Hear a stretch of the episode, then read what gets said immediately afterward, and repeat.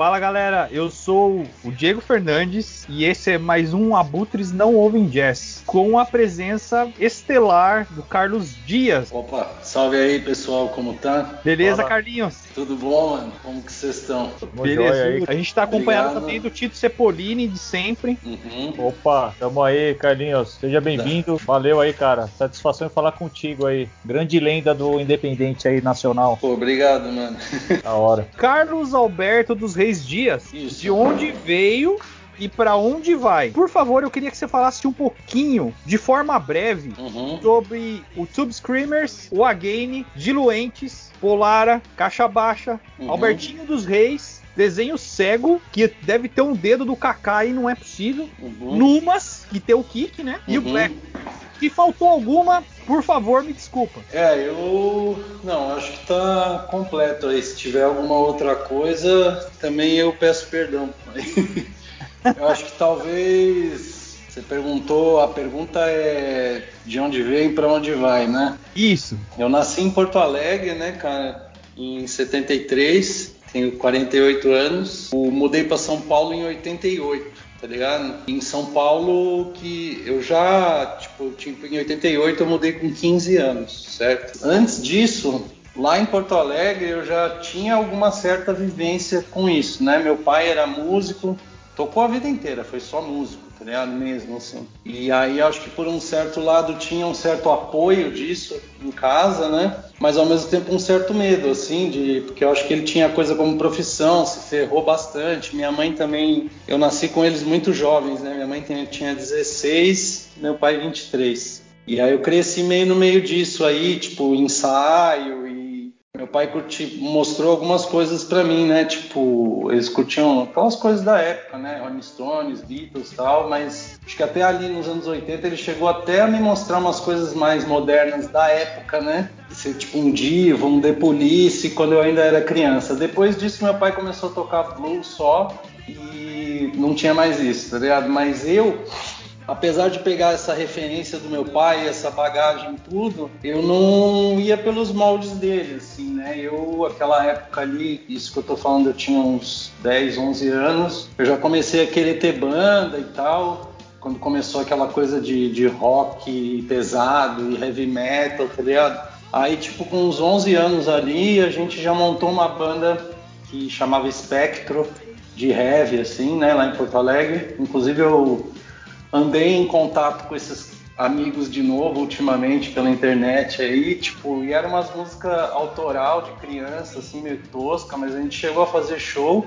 Fizemos um show no colégio e um show numa churrascaria, Dia das Mães ali e tal. Mas isso era, tipo, bem o começo do heavy metal mesmo ali, né? Tipo, um pouquinho antes do Rock in Rio. Aí teve Rock in Rio e tal. Mas aí logo depois eu já entrei em contato com, com punk, assim, né? Tipo, não era nem crossover que falava, né? Era metal punk, quando começou a misturar os bagulho ali de crossover e tal, que veio depois, né? Mas ali eu ainda tive uma, umas outras bandas em Porto Alegre, de tocar em festival, assim, pouca coisa, né? E aí, tipo, ali por 87, 88, eu entrei pra uma banda de, tipo, de hardcore mesmo lá, punk, aquela coisa tipo cortar cabelo, né? Tinha que cortar, raspar o cabelo para tocar tal. E aí no meio disso, a minha mãe arrumou um emprego em São Paulo, queria vir para cá, já tinha separado do meu pai e tal. Eu não queria muito vir, mas acabei vindo, assim, sabe? E foi na época eu fui muito resistente para vir para São Paulo, mas foi muito bom, assim, né? No, no todo. Chegando aqui, eu entrei em contato com uma coisa tipo assim, como eu cheguei aqui em São Paulo e fiquei sozinho, eu acho que, tipo, esse bagulho do skate, do punk, do metal, né? Tipo, você já não, como era, tipo, não me sentia sozinho, né? Tipo, tinha bastante show para ir. E eu comecei a ir em tudo que era show que dava aqui, né? 88, tipo, peguei Sepultura ali, aquela época do esquizofrenia, tá ligado? Os Nuclear Assault fui todos, na Palm Death fui todos, né? Porque tipo, era três shows, né? Tipo, em todos, tá ligado? Tipo, dava um jeito, assim, de arrumar dinheiro, ia pra porta, ia sozinho. No começo eu ia sozinho mesmo, assim. Aí depois eu fiz uns amigos na rua ali, andando de skate e tal, que era uma galera, tipo, uns moleques que andavam de skate, pichava, tá ligado? Tinha uma banquinha ali, uma crio que chamava Floyd, no Itaim, Itaim Bibi aqui em São Paulo. ainda eram. Hoje em dia é um bairro mais fancy, assim, hoje na época não era tanto, tá ligado? E tinha ainda meio essa culturinha de gangue, a gente andava de skate na rua, tá ligado? É, ainda peguei isso aqui em São Paulo, assim, saca? Tipo, tinha uma danceteria ali, a gente era skatista, aí já vi os Psycho Billy batendo nos boy. Quando eu cheguei aqui tinha essa coisa muito separada, né? Em Porto Alegre, como era uma cidade mais interior, a coisa era um pouco mais de boa, né? Tipo, os metaleiros brigavam com os punk, mas tinha uns careca, mas no fundo todo mundo acabava meio numa boa ali, porque não tinha como ficar brigando o tempo todo, tá ligado? Então as bandas que eu toquei aí foi antes de São Paulo, né? Teve essa Spectro, teve uma outra que chamava Battery, que era mais, tipo, já querendo ser, tipo, metálica, assim, né? Aí depois eu entrei pra essa outra banda de punk que chamava Sexomaníacos. Vim pra São Paulo. Aqui eu acabei tocando numa, junto com uns amigos ali, que foi o embrião do Tube Screamers, uma banda que chamava Noise Corporations. E ao mesmo tempo também eu toquei numa banda Toquei uns meses assim, baixo, numa banda de trash que chamava Mega Force. E aí depois disso eu saí do, do, do Mega tal, tô pulando um poucos anos, né? E aí a gente montou o Tube Screamers, tá ligado? E aí 92 para mim, e aí até de antes até aí é uma coisa e daí para frente para mim é meio outra, saca? Depois do Tube Screamers, assim que eu considero por mais que fosse uma banda de amigo e de coisa for fun, assim. E apesar de que essas outras bandas a gente tocou até em Porto Alegre, mas era mais coisa de festival de colégio e tal. O Tube Screamers eu acho que já tinha uma cara mais de tipo fitinha, com capa, distribuição, do faça você mesmo, já tinha um, um apelo ali, né? Paulo Eno do Projeto Trator, ele tem essa mesma visão sua, que o Tube Screamer foi uma, um divisor de águas uhum. e uma uhum. banda muito importante em São são Paulo. E daí pra frente apareceu os outros projetos, né? Veio o Again em 95, né?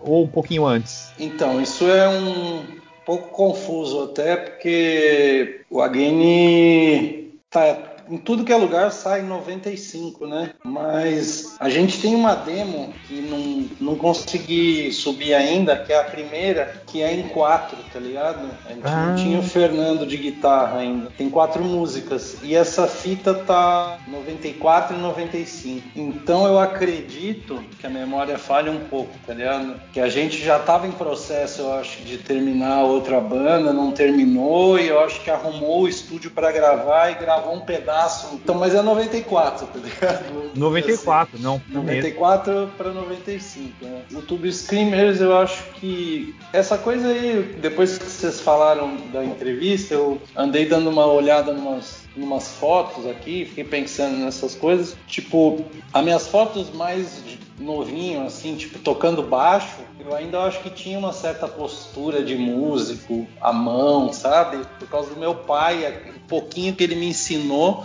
Mas eu acho que quando eu passei para tocar guitarra, eu tava reparando, assim, que as bandas mais de metal e tal, eu tocava baixo. Eu acho que a hora que foi para passar para guitarra, principalmente lá em Porto Alegre já isso, assim, eu meio que desaprendi, eu não né, tive que aprender. Parece que é a mesma coisa, assim, mas, tipo, tocar guitarra é diferente, né? Do que tocar baixo, sabe? Assim, eu acho que a hora que, a hora que foi montar o Tube Screamers, conhecia o André e a gente conhecia o Rubinho do, do bairro ali de Pinheiros, ele era mais conhecido do André e tal. Rubinho que tinha uma pá de som, uma pá de disco, tá ligado? Fita, manjava muito de sons, bagulho da sub pop, grunge, tipo ali 91, 92, saca? Tipo, é, a gente começou a banda, eu acho que a gente tava muito antenado com o que tava rolando de som na época, assim, né? Tipo, sei lá, a hora que saiu o Nirvana, o clipe, a gente já era enjoado de ouvir o Bleach, já tinha cansado daquilo, né? Tipo, já tava ouvindo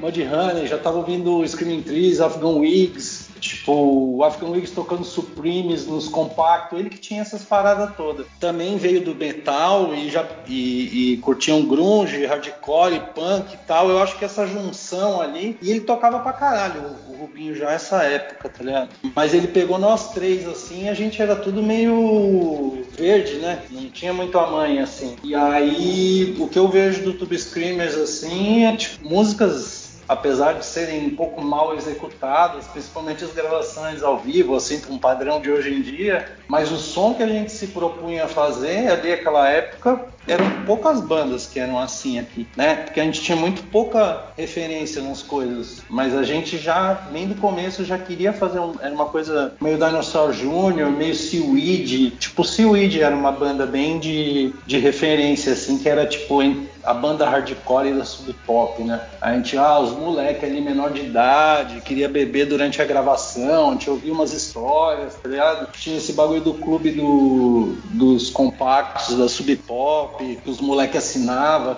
Eu pegava, nunca fui muito colecionador de, mais acumulador pode ser, mas nunca fui muito colecionador de disco e ter coisa. Sempre tive uns discos, umas fitas, assim, até já tive uma coleçãozinha, mas eu acho que os moleques ali que tocavam comigo, os três do Tube Screamer, seja o Fusco, o André, o Rubinho, eles eram bem nerd de som, assim, saca? Isso puxava muito, né? E aí você falou assim que era uma banda importante, porque eu acho que a gente pegou umas referências muito. e tocava ali, né? Ainda toscamente, tipo, os bagulho, as músicas parecem Seven Seconds, parece All, parece Descendentes, Black Flag, ao mesmo tempo um bagulho Mudhoney, mais grunge, e aquilo ali era o que tava acontecendo bem na época, né? E eu acho que a coisa era. corria junto, assim a gente não tinha muito pretensão de nada, né? A gente tinha muito uma coisa de ser uma banda que tocava por prazer de tocar, assim, né? Tipo, tinha muito isso, assim. Então acho que a gente acabou até indo tocar em Curitiba e em outras cidades, assim. o Tube Screamers ainda tô falando, né? Tipo, aconteceu mais do que a gente esperava pra banda, vamos dizer assim, né? Então, o Again, mano, na verdade aconteceu foi de uma, de uma ruptura ali dentro do Tube Screamers, tá ligado? E hoje em dia já faz tanto tempo, não vou saber, mas a gente não tava muito mais na mesma pegada, tá ligado? Acho que o Rubens já tava gostando de funk, de música brasileira, de umas outras coisas, assim, já tipo, já tava pirando num Tim Maia racional ali, a gente ainda tava californinha, né? Não queria muito saber disso, assim, queria fazer um som mais rápido, e ele tinha uma pira de deixar o negócio mais bem feito, tá ligado? Eu acho que tipo um all, assim, bem trabalhado, acho que tinha meio essa pira. E aí quando a gente separou, quando começou o Again, a gente começou a ouvir umas coisas diferentes, tipo umas coletâneas da Lookout ali, né? E queria fazer umas coisas, tipo, umas, umas outras referências ali, tipo Monsula, Crimp Shrine, aquelas bandas Still Life, né? Uns bagulho mais emo, assim, ali do começo, tá ligado? Mas ao mesmo tempo também curtia Big Rig, né? Que é aquela outra banda quando terminou Operation ali, umas coisinhas mais pegadinha, mais rapidinho, tipo, ah, pirando em fazer um hardcore mesmo ali, mas mais com uma influência de guitar, né? É, que eu curto bastante, tipo, guitar band, nem sei se fala guitar band, mas. Né, mas Olha, eu ainda falo, viu, Carlinhos, mas eu acho que a gente é, é meio um anacronismo aí. Sim, é, eu acho que se falava até college bands, né, que era das listas college, mas isso é o abrasileiramento, assim. É. E indie, né? Então, tipo, eu gostava dessas outras coisas ali, tipo, ovo, e, tipo assim, e, e tem o lance também que eu trampava na MTV já, então eu acho que tive o privilégio, assim, de. Eu já tinha, né, um, um YouTube, assim, né? Tipo, eu podia ir lá e pegar as fitas que chegavam pro lado B e ficar assistindo, assim. Então eu vi muita coisa ali, porque chegava toda semana clipe novo e tal, né? Então eu via tudo, né? Até antes de ir pro ar, até. Eu lembro que o Gastão foi viajar pra Seattle lá, trouxe os bagulhos. Trouxe os bagulhos da CZ Records, o Three People, The, The tal. Esse People é Nossa, a banda do, foda. do cara do, do Bicho Spill ali antes, né? Que eu Nossa. acho que é uma influência fodida com a game, assim, quando eu vi aquilo ali, Something Wrong, Something Wrong About You Month, sei lá qual é o nome, tem um clipe no. Cara, vocês ouviram o Bill Spill naquela época? É Three People, né? Puta Mas o to Spill, o Birch to Spill acho que 96, mano. 97, é. por aí. Antes tinha essa Something, Something Vicious for Tomorrow que é tipo um bagulho que é umas guitarras uma pra cada lado, assim, tudo meio torto. Eu falei, mano, é isso que eu quero fazer no Again, assim, sabe? Queria fazer um. E aí, tipo, a gente não sabia muito como, como fazer, né? Então eu acho que o Again tinha uma dinâmica muito caótica, assim, mas que acabava dando certo, né? Entre aspas. eu gosto mesmo, assim, não que eu não goste do resto, mas eu sempre tenho tendência a gostar do primeiro disco das bandas, não das minhas, mas em geral, assim, primeiro disco, a demo, eu sempre prefiro a coisa crua, assim, eu curto, quando eu fico pesquisando as coisas, eu sempre procuro a demo, né, mano? Assim, para ouvir como Porque é. Porque é o real, né? Eu sempre gosto mais mesmo, assim, sabe? Do barulho do gravador, do chiado, da gravação caseira. Tipo, eu acho que, para ser sincero, eu acho que talvez hoje em dia, assim, depois de começar. Isso eu vi acontecer com muitas pessoas também, mas, tipo, depois que você começa a mixar e ouvir em casa e gravar em casa, você dá uma treinada no ouvido, o ouvido muda um pouco. Hoje em dia tem algumas coisas que eu escuto que eu falo, putz, eu ouvia isso e não, nem ouvia chiado, achava que estava perfeito, né? Mas é, esses limites das coisas, né? Tipo, você fala até ali do desenho cego e tal, tipo, é, você conseguir expandir a, a cabeça para fazer música com frequência, né? Tipo, não exatamente e com uma coisa livre de, de, de nota e de escala, assim. No Again, essa época a gente morava, Kaká morava numa rua aqui perto, de onde eu tô, né? Na Havaí, o André morava lá, a Silvana também, Silvana que cantava no Lava tal. E ali foi, eu acho, um polo de muita criatividade esse lugar assim. Foi ali que começou as exposições do Kaká, a Draga. A gente chegou a ensaiar ali, sabe, mais banda, teve show nessa casa também. E nessa época aí entre 90, foi acho que 97 já, né? O você falou do Kaká, o Kaká foi quem marcou minha primeira exposição, né? Ele fez a exposição no, na oitava DP, que era uma casa noturna que a gente fazia umas matinês lá que chamava Nossa Tarde, Nossa Tarde Hard Hardcore chamava. Isso foi em 97. Era uma casa bem pequena, assim, era três andares, mas ela era pequenininha, assim. E os shows eram embaixo e o Kaká começou a fazer exposição no andar de cima. Foi o primeiro coisa assim nesse formato dentro da nossa ceninha ali eu acho que foi a primeira vez que eu vi é, essa parada de arte junta com banda e de um jeito faça você mesmo ali, do it yourself, né? Então, tipo, teve a primeira exposição que era a Fernanda Steinman, que é uma artista que mora em Nova York agora, o Jonathan Gal, do, do cantava no alto ali, né? E eu. Isso foi 97, 98. Eu acho que essa coisa da arte e de andar junto, para nós ali começou meio ali, porque até então era uma coisa só de show mesmo. Mas ali que começou mais o show pra gente, né? Não tô falando do mundo. o show, fazer banquinha, Stay Ed misturar com a gente, que depois deu briga, tá ligado? Mas depois ficou tudo bem de novo. É, rango vegan, tipo, tudo começou meio ali. A draga começou ali, que eram essas exposições, tá ligado? Nesse mesmo tempo, eu tinha conhecido o Rafael, que tocava no Planet, né? Eu já conhecia ele do passado, porque ele tocava numa outra banda que chamava Cold Turkey, no, aqui em São Paulo, antes dele, o Rafael Crespo, né? E ele que quis lançar o primeiro disco do Again. A gente ficou muito amigo até hoje, né? Eu e o Rafa. E aí, tipo, nessa época, foi 97, 98, que a gente quis fazer uma banda que fosse um pouco mais guitar, né? que era o Diluentes. E aí o Diluentes eu voltei a tocar baixo, era o Rafael na guitarra, na bateria era o Flávio, Forgotten Boys, agora toca no We Devil, é, banda de stoner aí, tocou no Pinaps também, o Flávio, né? O Diluentes, a vocalista era a Zuleika, irmã da Eliane, do Pinaps também, e tocava a Luana, Luz da Luz, na outra guitarra. E aí a gente se juntou, fez uns ensaios, fez uns três shows e a banda acabou, assim, não, não deu muito para continuar, assim, foi meio um projeto, projeto. assim. Um projeto. De... Era muita estrela na banda, não dava.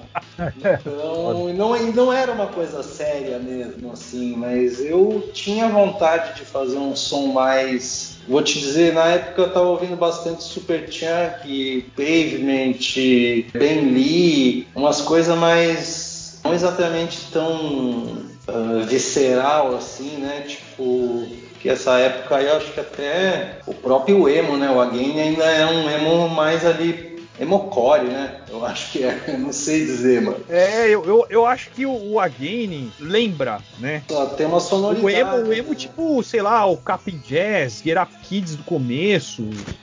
É, Mas então, assim, é... por cima, não instrumental. O instrumental de vocês era muito mais visceral, né? Mais pegado. O Kepen Jazz também apareceu nessa época pra gente ali, 97, 98. Em geral comparam muito o Polara com o Kepen Jazz, né? Também, que veio depois ali, mas eu acho que Polara tem bastante de, pelo menos na intenção, né? Como soa para quem ouve, isso é do ouvido de quem ouve, mas acho que quando a gente começou era muito um Dinosaur, Dinosaur Jr. e Super Chunk, tá? E entre outras coisas, mas quando apareceu o, o Jazz foi meio natural assim para mim assim porque eu nunca liguei muito ou nunca consegui muito tipo eu nunca tive essa preocupação em não afinar tá ligado? Talvez hoje em dia um pouco mais mas então aquilo ali deu uma certa liberdade, né? Tipo, você ouve e fala, ah, os caras estão fazendo um bagulho meio diferente, é, tocando umas guitarras de um jeito estranho, fazendo umas batidas loucas, batendo aqui, batendo ali, né? E o vocal tipo, meio esquisito, né? O vocal e, meio e o vocal incomodava, incomoda, né? Tipo, você É. vai ouvir que append, você vai botar que append jazz com uma pessoa. Não é um som fácil, né? Eu nem entendo como que ficou tão famoso assim com o É passar tão do tempo. hypado, eu nem, É. nem também não tenho ideia, cara. Tipo, de ver aquele show aí um tempo atrás e as pessoas gostam mesmo, né? Cantando junto. Ah, eu acho que tem um, um- um bagulho meio diferente ali, né? Neles. O John que eu acho massa também, mas eu gostava mais do Pen Jazz mesmo, assim, tá ligado? Eu acho que é um cara que toca muito, assim, né, mano? Independente ali quando era moleque e tal. E aí pega bem essa coisa. Você, são uns puta músico e tal, mas tipo, você olha, eu gosto de olhar o, o embrião da coisa, né? E aquilo era muito criativo, uns, jeitos de tocar guitarra é, não usual, tá ligado? Fazer uns barulhinhos e tal. E é uma coisa que pra mim até eu curto quando você pode criar uma coisa fugindo um pouco exatamente da virtuosidade, né? Não que não seja legal o virtuosismo, acho que beleza, cada um, mas eu nunca consegui me dedicar daquele jeito pra tocar, né? Tipo esses caras, assim, esses caras que tocam 5, 6 horas por dia?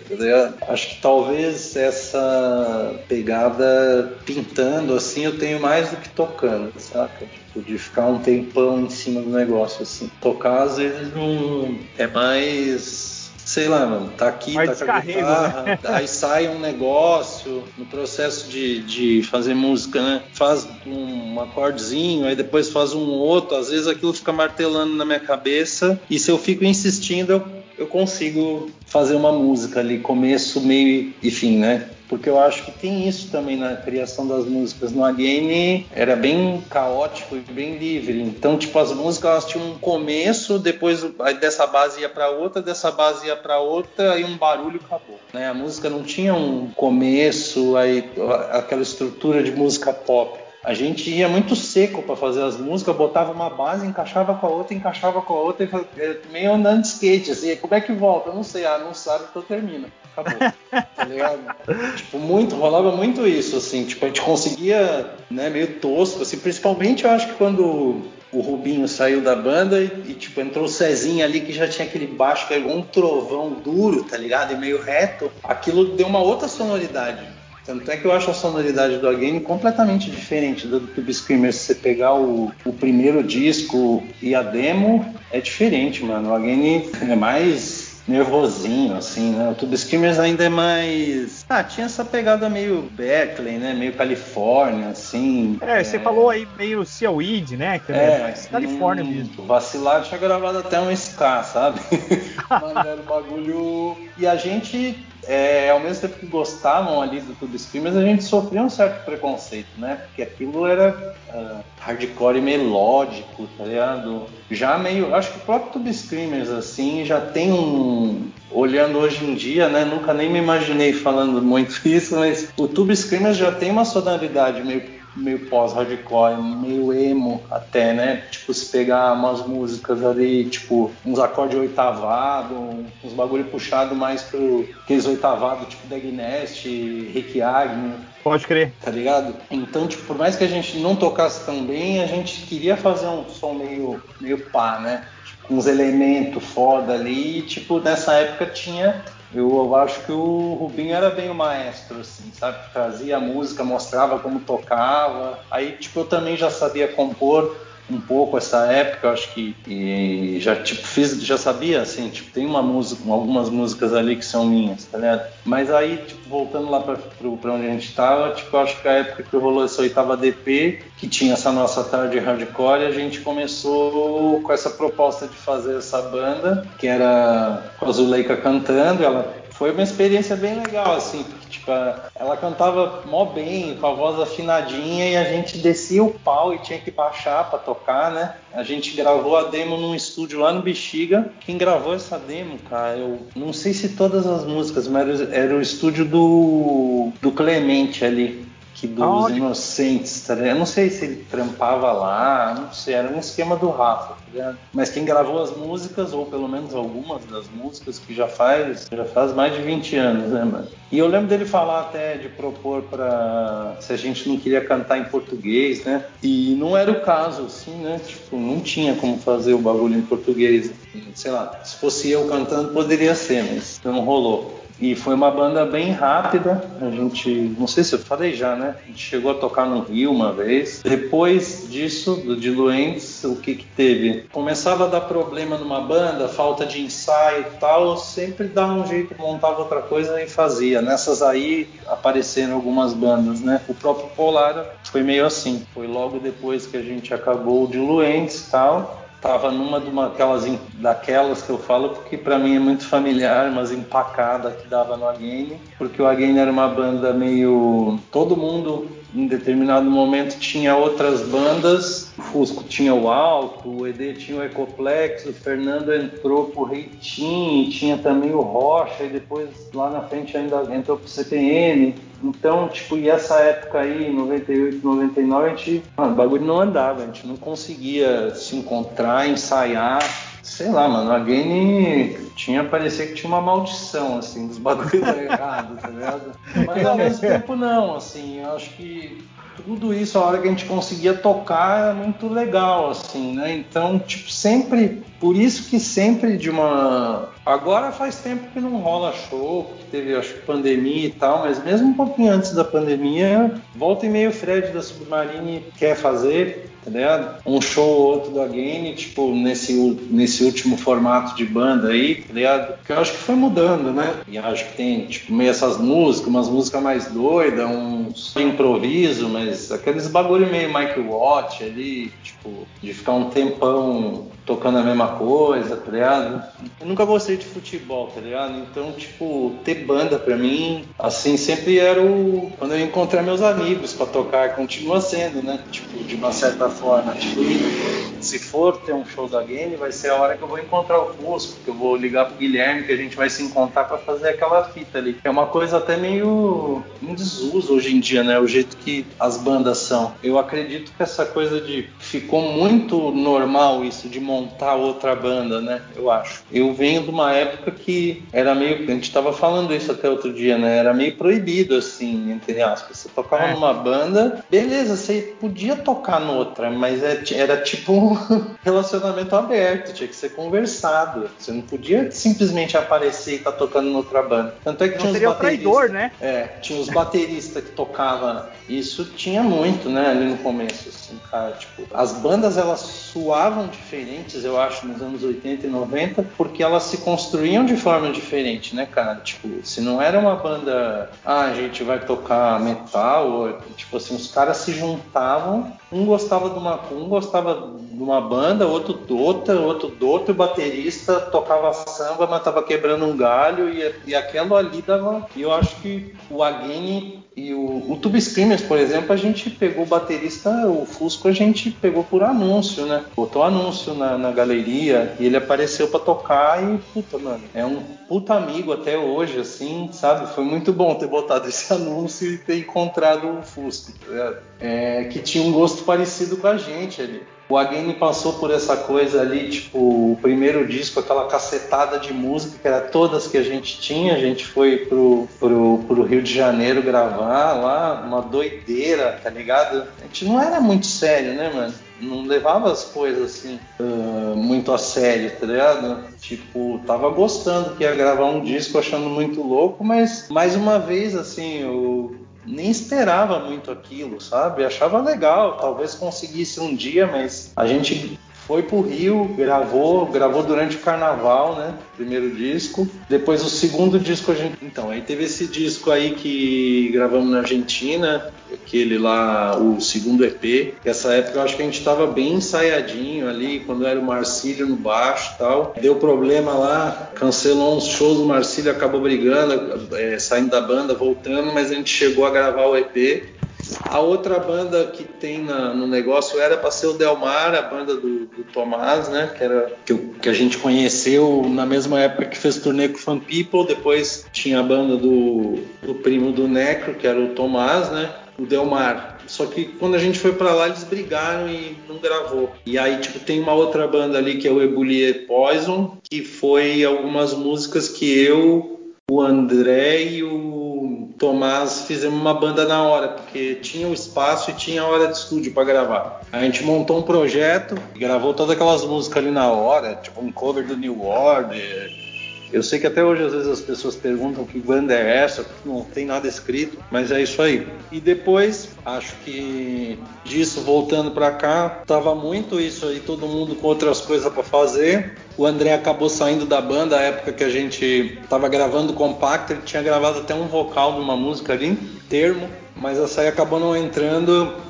Eu achei melhor cantar, porque se a gente fosse procurar alguém para cantar, não ia achar, mano. Porque, não vou falar não ia achar, mas é de, muito difícil, né? E aí eu acho que ali também começa essa outra fase do Again, que é nem, não tanto, não tão hardcore, né? Assim, começou a ficar mais lento, mais experimental, não sei. Mas mesmo no, no EP ali, tipo aquele som Moedas Não Pagam Hotel, esse é bem irmão, né? Eu acho que essa a gente tocava super pouco, assim, tinha afinação baixa esse compacto e mais a música que a gente gravou, cover do Pinheads e Punch in the Eye lenta, essa fase aí, quando era o Guilherme tocando, eu sinto que ali a gente conseguiu dar umas experimentadas nas gravações, tá ligado? Tipo, na verdade no, no, no Ebuli já, eu já queria botar umas coisas guided by voices, eu ouvia muito, né? Então, tipo, o começo ali do EP, queria fazer umas guitarras. Tinha essa combinação de guitarra limpa e guitarra suja que trouxe ali do, do People. Mas não era exatamente isso, mas essa coisa meio torta. E quando o Fernando chegou com aquela guitarrona pesadona ali, Les Paul, Marshall gigante, eu falei, mano, eu vou tocar minha guitarra cafenga aqui, e aí põe uma meio de cada lado, o bagulho vai dar uma esquisitice, né?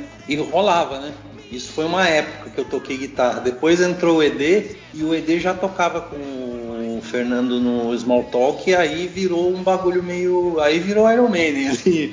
Iron Maiden que eu digo é tipo dos guitarristas ser amigos, se conhecer, se manjar, bagulho mais. Então eu não sei se é tão claro para as pessoas essa diferença da sonoridade assim nas formações, mas para mim é. Eu também nunca fui muito técnico tocando guitarra mas eu acho que quando ficou o ED, o Fernando e o Guilherme e o Fusco, a coisa deu um, a parte instrumental ali, ligado? Então, é, o que eu não falei, acho que do Polar rapidinho. Opa, manda é, aí. Tipo, eu tava, fiquei puxando muito na minha memória isso, tá ligado? Acho que Teve essa uma época ali, 98, a gente teve uma briga num show com os Stray Eds e tal, um show que tava small talk, ação direta, não sei o quê. E aquilo me deu meio um bode, assim, de, de ficar ouvindo hardcore, assim, peguei um bode de um tempo, assim, tá ligado? E acho que, sei lá, mano, comprei, eu lembro de ter comprado um disco da Clara Nunes, que é o primeiro, e comecei a, a pesquisar, assim, ouvir umas coisas, comprar disco de sebo, tipo, comecei a tentar ouvir justamente o, o que era, o que eu tinha preconceito, assim, para dar, tentar abrir a cabeça mais, sabe, não ficar muito bitolado na mesma coisa. Então, eu gostava muito de ficar comprando. Hoje em dia não, não tem mais tanto, né? Mas tipo, tinha uns sebos uns discos de 50 centavos, um real, comprava bastante coisa, assim, tosco mesmo, ficava ouvindo, né? De música brasileira, morava aqui pelo centro de São Paulo. E aí eu acho que comecei a ouvir uns Jorge Ben, umas coisas meio Clara Nunes, né? Tipo, e eu e o Rafael a gente começou a tocar e meio que botar uma tentar. Já no game já tinha um dedo disso, né? Acho que é uma uma influência assim de música brasileira, mas de um jeito muito torto, tá ligado? Que tipo, quem gosta de música brasileira não nem deve enxergar, né? Seja na guitarra limpa, nos acordezinhos, e aí tipo quando foi pro Polar, eu acredito que isso deu uma refinadinha assim, e tinha algumas músicas ali do, tipo, pela primeira vez já é do Polara mesmo. Aquela outra, pela última vez, eu tinha feito a música foi bem essas primeiras, assim. E foi bem uma época que o Again não estava ensaiando e Rafael falou, mano, vamos fazer uma banda para cantar em português, fazer não sei o quê. Eu falei, vamos. E aí gente chamou o Sato e o Polara começou como trio, né, cara? Era eu, o Sato e o,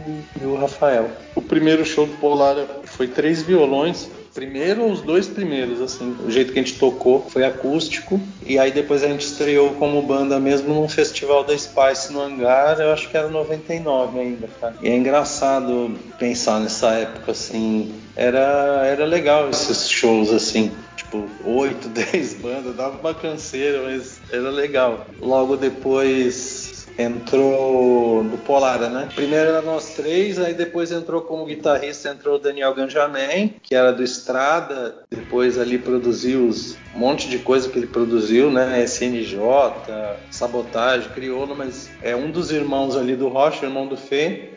Aí quando ele saiu da banda, porque tava começando a pegar os trampos sério ali, eu acho. Na época eu não lembro direito. Aí o Maurício Takara tocou uma época no Polar a guitarra também, mas não chegou a gravar nada. Mas ele sempre grava com a gente e tal. Aí depois o Maurício saiu, aí entrou o Marinho e depois entrou o Felipe e eu fui só pro vocal. Acho que é mais ou menos isso, assim, as guitarras ali do Polar. Mas o Polar, da mesma forma que o Again, era uma banda que ensaiava e tocava de vez em quando, né? Talvez ali por 2004, 2005, agora não vou lembrar direito, teve uma época que aí a gente estava tocando bastante, aí na mesma época eu, eu já conhecia né, o Adriano Sintra, fazia tempo, a gente sempre combinava de, de gravar alguma coisa junto, porque desde que eu conheci ele, ele já tinha Tascam, ele já gravava umas coisas com, com o Marquinho, com o Marco Butcher, né? E já tinha um,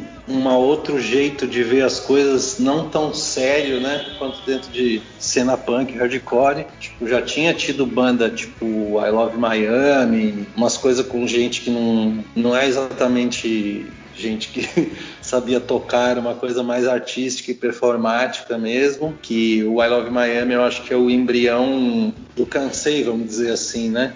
Com Olha ideia e tal. É a primeira banda, e acho que tinha uma música que é Quero ir para um lugar cheio de bicho sapatão, e era tipo umas oito pessoas, assim. E aí depois disso. e aí isso, faz... isso foi antes, assim. Depois disso eles montaram o Cansei, ele montou o Cansei, como eu falei para você, assim, eu gosto muito. Eu não tô falando que depois que aperfeiçoa fica ruim, assim, mas eu gosto muito da poesia da coisa, né? Tipo, quando você vê um. Era um. Tipo, meus próprios amigos falavam, ah, isso é uma bosta, essas meninas não, não sabem tocar, tal, não sei o quê.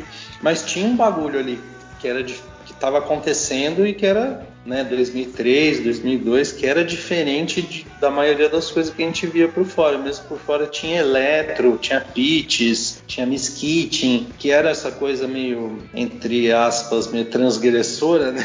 Porque era disco, disco com punk, punk odeia disco, né? Vamos dizer assim. É. No...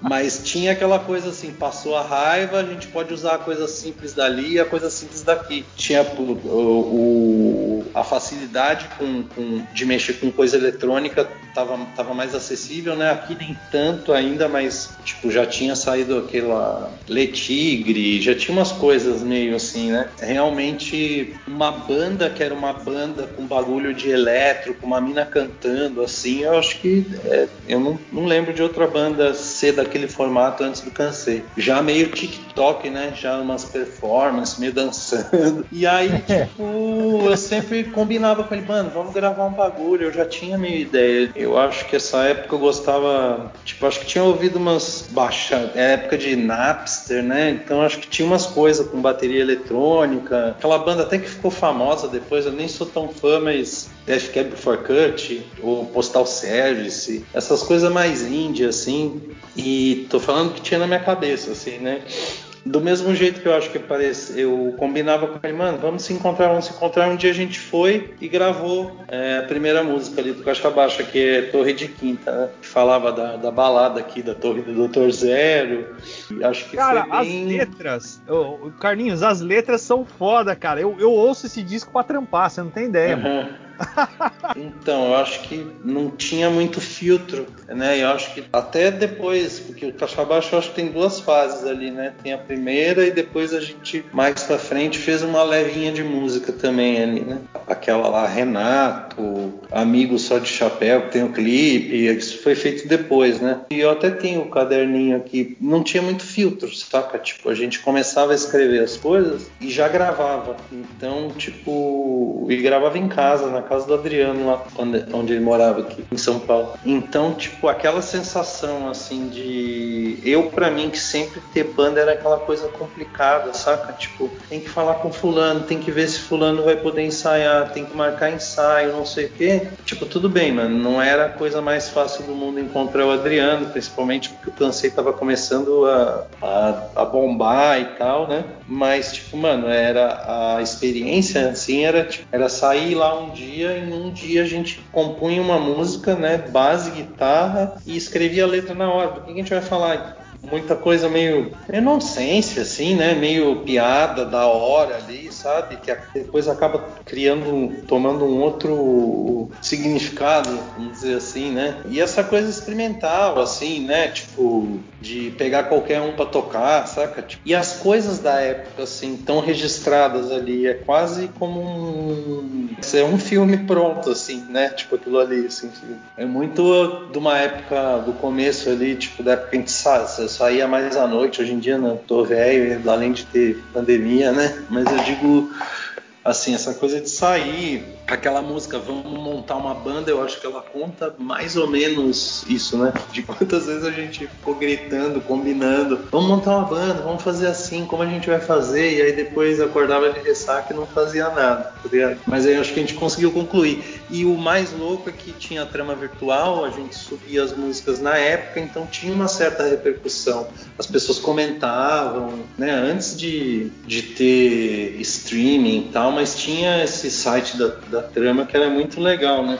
De, que dava para subir as músicas ali. E assim a gente foi criando as músicas, né? Tipo, meio livre, assim. Tem umas músicas do começo ali que é mais eletro mesmo, mas, mas já tem uma influência meio, meio indie, meio eminho, assim, né? E eu acho que o Caixa Baixa também foi certeiro de uma época ali, tipo, já, me, já usava já começamos a usar autotune de zoeira, saca? Tipo, depois virou bagulho sério, né? Tipo, a nossa influência no Caixa Baixa era Kelly Key, né? Não Kanye West, tá ligado? De autotune, de, de zoar a voz, assim, que hoje em dia é super normal. E eu acho que deu certo porque, tipo, no começo do Caixa Baixa, tipo, tiveram outras pessoas assim na banda, né? Mas eu acho que era mais eu e o Adriano mesmo. No começo a Carol do, do Cansei gravou, a Luísa lá também gravou vocal. Teve participação de um outro cara chamado Hugo Frasa, um amigo meu aí. Tocou uma música só, depois não mais. Aí depois teve uma outra menina que cantou lá pra frente também. Então era uma coisa meio aberta, assim, só que travava, travou porque eu acho que o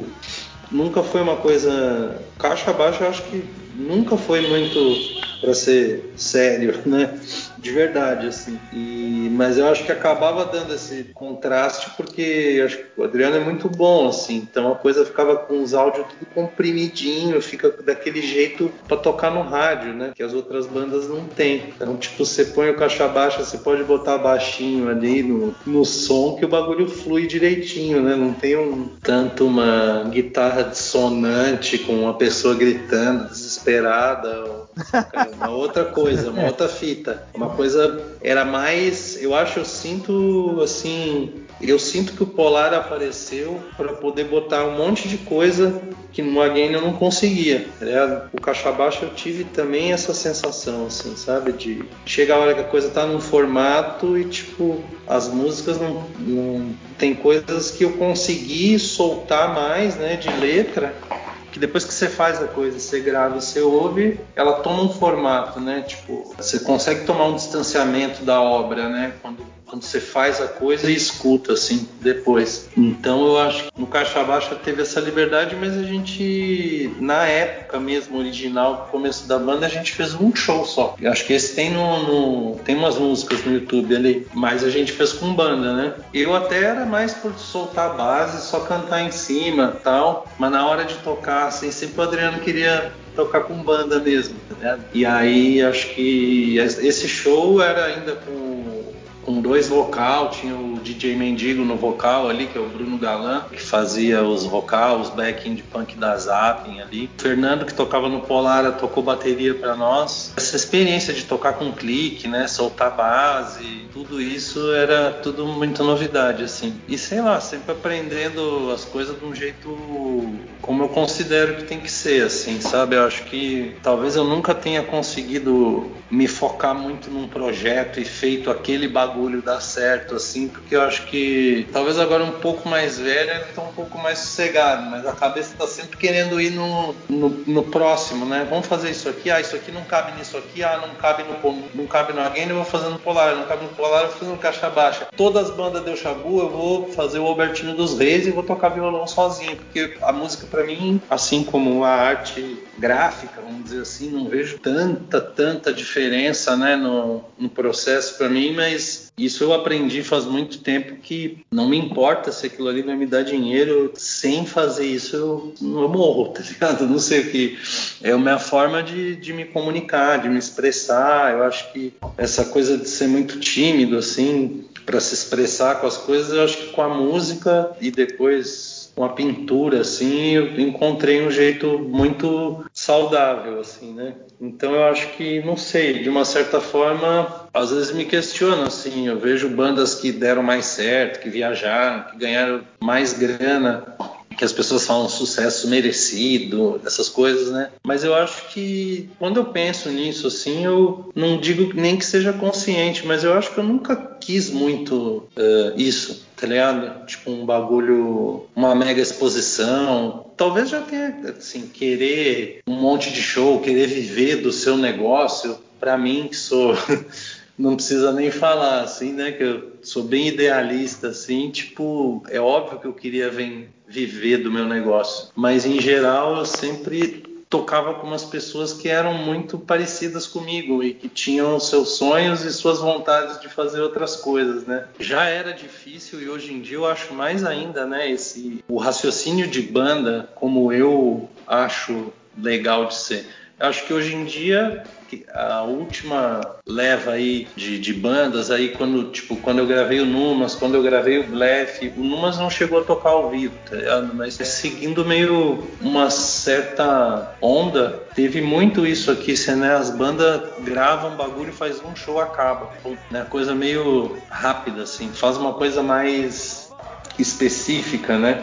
Ah, vamos montar uma banda, tipo tal banda, tal ano, aí os caras se juntam, monta aquilo ali, grava um bagulho e acaba. Então eu acho que o Numas e o Blef é meio assim.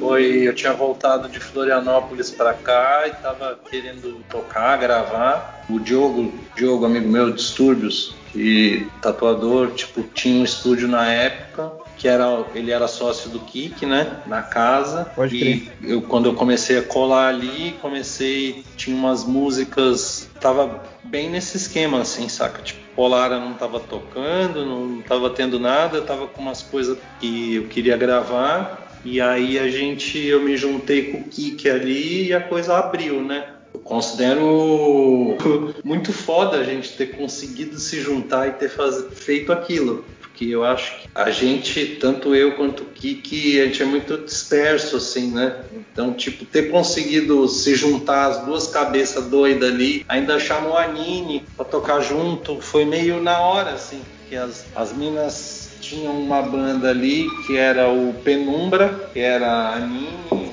a Mila do Futuro, a Carol Megs e a Estê. E aí depois o Penumbra acabou, a Nini toca numa outra banda hoje de meio metal punk também, que é o Obsolation, né? Falei, ah, vamos gravar, não sei o que, quer gravar? E tava chamando, tipo, o Marinho gravando uma música, o Fernando Seis lá que gravou o synth noutra porque, tipo, ele tinha saído do Polar, tava fazendo música eletrônica, mas é, um, é amigo meu até hoje, o Fernando. E aí teve essas participações, a gente gravou tudo ali, num, tudo meio experimental, saca? Passando os beats pelo amplificador, do iPad, tipo, fazendo, experimentando as coisas, fazendo coisas que nunca tinha feito, né?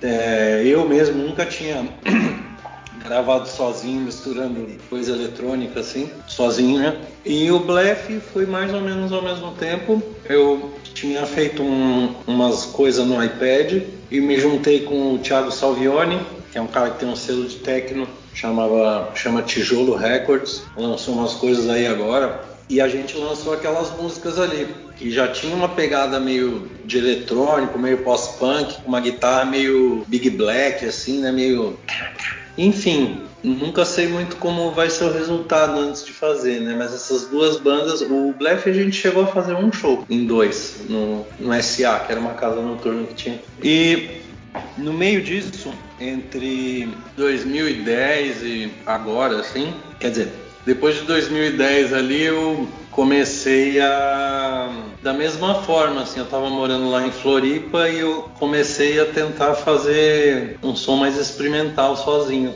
umas coisas que eu fazia sozinho no GarageBand, experimentando os aplicativos. E aí eu queria, aquilo para mim não, não cabia nem como Polara, nem como Albertinho dos Reis. Então, tipo, tinha um monte de música meio experimental, com ruído, e, e fui testando essas coisas que eram as coisas que eu fazia sozinho lá em Florianópolis, né? Nessa mesma época aí eu conheci a gente foi tocar com o Polar em Blumenau, conheci o Ariel Tesk, que é tatuador também hoje em dia, toca no, numa banda chamada Cãos, e nessa época acho que ele tinha uns 16 anos tal. Eu conheci ele, ele lançava os CDs ali e tal.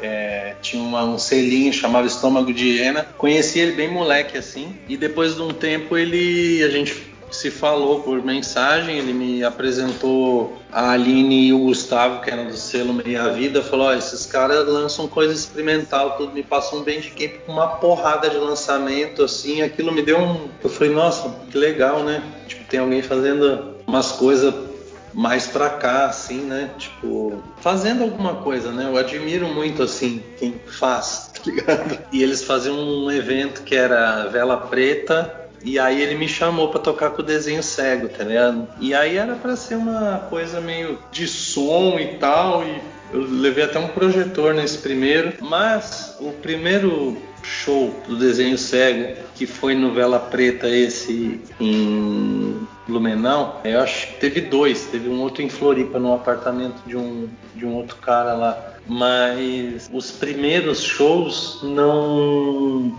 não tinha o bagulho de, de desenhar. O nome de desenho cego era mais. Era sobre o desenho da música, né? Tipo, o desenho sonoro da música ser uma coisa cega. Mas aí eu achei que podia em algum momento, não vou saber te dizer quando, eu falei, putz, eu acho que dá para juntar as coisas, né? De eu posso me vendar e ficar desenhando aqui. E isso, por mais que seja uma coisa simples, abriu um leque de possibilidades assim, porque cada vez que teve o desenho cego foi, ah, eu lembrei.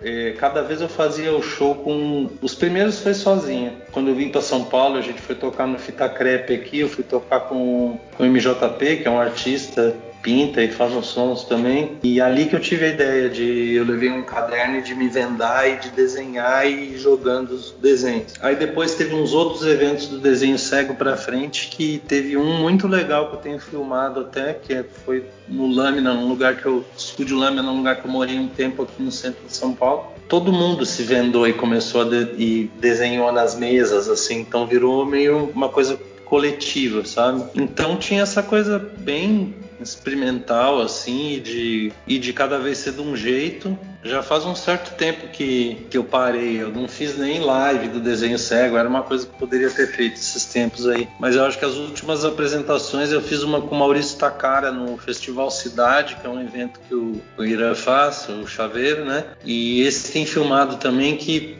e muito legal, assim. Teve uns de, improvisa, de improviso e de tal, quando mais gente participava, gostava bastante, assim. Sempre a coisa começava meio caótica, assim, e de repente dava uma engatada. E você falou do, do Kaká, acho que de uma certa forma o Kaká sempre é uma referência, uma influência, assim, sim. Acho que foi o primeiro cara que fez uma exposição minha, né? Então não tenho muito como esquecer. Gosto muito dele. Né? E essa liberdade com a coisa da arte, assim, acho que no meio da gente foi a primeira pessoa, assim, que não tinha problema nenhum em ser artista, né? Porque eu acho que no meio da gente, assim, sempre tinha meio essa coisa que nem uma. A gente que vem mais do punk, do hardcore, por mais que tenha uma ligação muito forte com a arte, são pessoas muito criativas, né? Que às vezes tocam nessas bandas que às vezes nem precisam saber tocar para tocar, né? Mas a gente tem um nariz virado, né? Tipo, tem até uma pergunta que você falou ali de ser, de ser artista, meio de nariz empinado e tal, assim, eu acho que tem uma frase que a gente, que eu já ouvi muito, que é aquela, nos tornamos o que odiamos, né? Então, tipo, ser um artista é, plástico e ser reservado e talvez não dar entrevista é exatamente o que eu xingava quando eu era mais novo, né? Vamos dizer assim. Tipo, puta cara cuzão, tá ligado? Você não entende, né? Ah, o cara não quer dar entrevista, né? mas é que eu prefiro, assim, às vezes reunir e fazer um bagulho. Que nem eu fiz aquela entrevista que eu passei para você ali, que o pessoal de Juiz de Fora me entrevistou, tá ligado? Cara ficou dias me entrevistando e escreveu uma entrevista bem extensa, assim. É uma terapia, né, cara? Às vezes é, eu vou ter que. Eu já tô, assim, me preparando para essa entrevista tem uns dias, assim, para não me faltar o. Antes mesmo de você falar nisso e, e, depois dessa entrevista eu tenho vindo de uma forma bem devagar, tenho tentado começar a escrever as coisas que eu vou lembrando, assim, porque eu tenho uma memória, apesar de eu ter abusado bastante da cabeça, eu tenho uma memória bem boa, assim, tá ligado? Eu lembro de muita coisa com detalhe, eu vejo que muito. Olha, eu ia, Carlinhos, eu ia comparar você com o Nick Cave, cara, porque você parece um arquivista, cara. é, eu lembro tipo, das coisas. Tem datas, você tem tudo muito organizado, cara. Isso é muito puta, de tirar o chapéu, cara. É, e eu nunca esperei muito ser assim, sabe? Eu sempre fui muito bagunçado, mas à medida que o tempo vai passando, eu vou vendo que as pessoas recorrem a mim para lembrar das coisas ou para ver se tem algum material. Eu nunca me imaginei sendo a pessoa que guardou o material, tá ligado? Eu, tenho, eu não tenho tudo organizado direitinho, né? Tipo, eu não tenho todos os meus CDs que saíram, essas coisas assim, porque eu acho que eu tenho muito uma coisa da ansiosa assim de, de fazer a coisa, tá ligado? Depois de muito tempo eu consegui pegar os, os vinis do Polar que saíram semana passada. Demorou muito tempo eu consegui pegar, aconteceu muita coisa, tá ligado? O dia que eu peguei os bagulho, eu trouxe pra casa guardei, assim. Aí eu tava aqui e de repente eu falei, mano, eu nem, assim, eu não abri pra olhar, tá ligado? Tipo, eu cheguei e falei, bom, missão cumprida, tá aqui os discos, tá ligado? Aí eu falei, puta, mano, não se permite ir lá pegar o disco, olhar, dar uma ouvida, tá ligado? Porque, tipo, é muito. É tanto. Eu não sei, mano. Eu não culpo nem ninguém em volta, nem nada. Culpa é meio da gente mesmo, da banda, assim. Muita confusão, saca? Muito para marcar ensaio. Eu acho que o jeito que as bandas, quem é banda hoje em dia, funciona de um outro jeito, tá ligado? A gente ficou meio velho mesmo no esquema. Então, tipo, na verdade o Polar Polara voltou a tocar agora ultimamente, tipo, teve aquele show no, no Passo das Artes, tá ligado? Fora aquilo, e alguns shows que teve na época, a banda só voltou a tocar porque o Marco Túlio ali da Burning London veio com esse papo de lançar o Tempestade, o Inacabado, convenceu assim a gente a tocar para lançar o disco, né? A princípio ia ser um show só, assim entre, né? Mas aí a gente começou a tocar, fizemos uns shows aí, tipo Porto Alegre, Curitiba, fizemos uns shows aí, né? Acho que ainda pegou uma rebarba ali que deu para tocar pra uma galera que queria ver e não tinha visto, tá ligado? Da mesma coisa, mano. Mesmo do jeito, do jeito que dava, saca? Tipo, voltei a tocar guitarra e cantar. Entrou o Wesley na bateria, que começou a cuidar um pouco dos shows e da grana. Aí já deu discussão de poder fazer isso, de não poder fazer aquilo. Já meio que tava banda de novo, né, cara?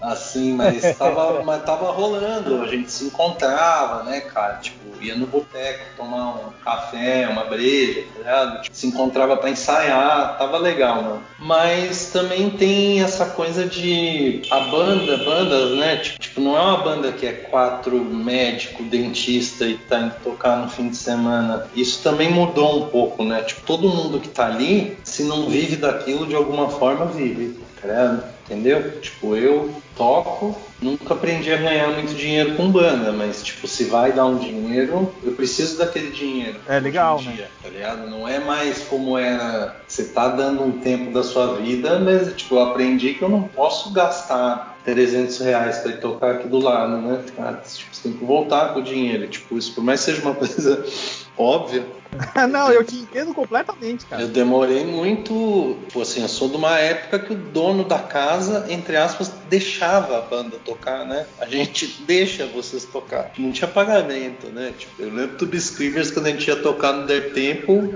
a gente foi exigir para ganhar uma coisa e o eu lembro que a gente tocava, tinha direito a um gin tônica, um, um drink, tá ligado?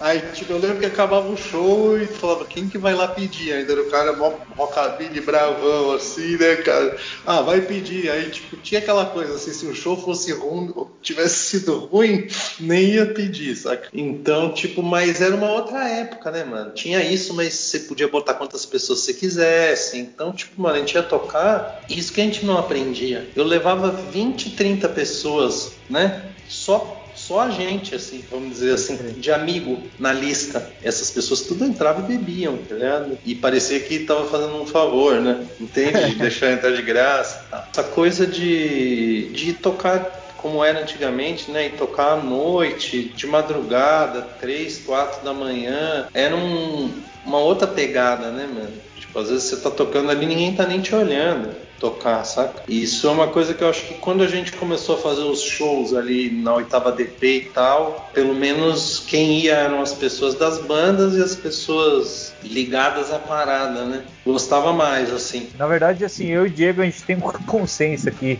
a gente considera o game ali no meio dos anos 90, né, ao lado de outras bandas como Personal Choice, o Garage, responsáveis direto aí por uma retomada de uma cena de hardcore, né? Que já não existia mais. A gente tinha um metal forte no fim dos 80, aquela primeira geração do punk mais rudimentar, né? Com muita confusão, né? Um pouco sumida. O Rato foi pro lado do metal, Cólera e Olho Seco não aparecendo tanto. Eu queria saber uhum. de você se você concorda que existiu esse hiato entre a primeira geração e a geração que vocês começaram a se movimentar ali em meados dos 90 e se o Again é a vanguarda desse movimento da segunda geração de bandas independentes. Porque o som do Again, cara, é, pelo menos pra gente, a gente vê ele como um som de vanguarda mesmo, porque não era feito por ninguém da geração uhum. anterior e, e, vocês foram os pioneiros, né? Trazer esse novo enfoque, uhum. esse hardcore mais cru, mais minor threat, né? Uhum.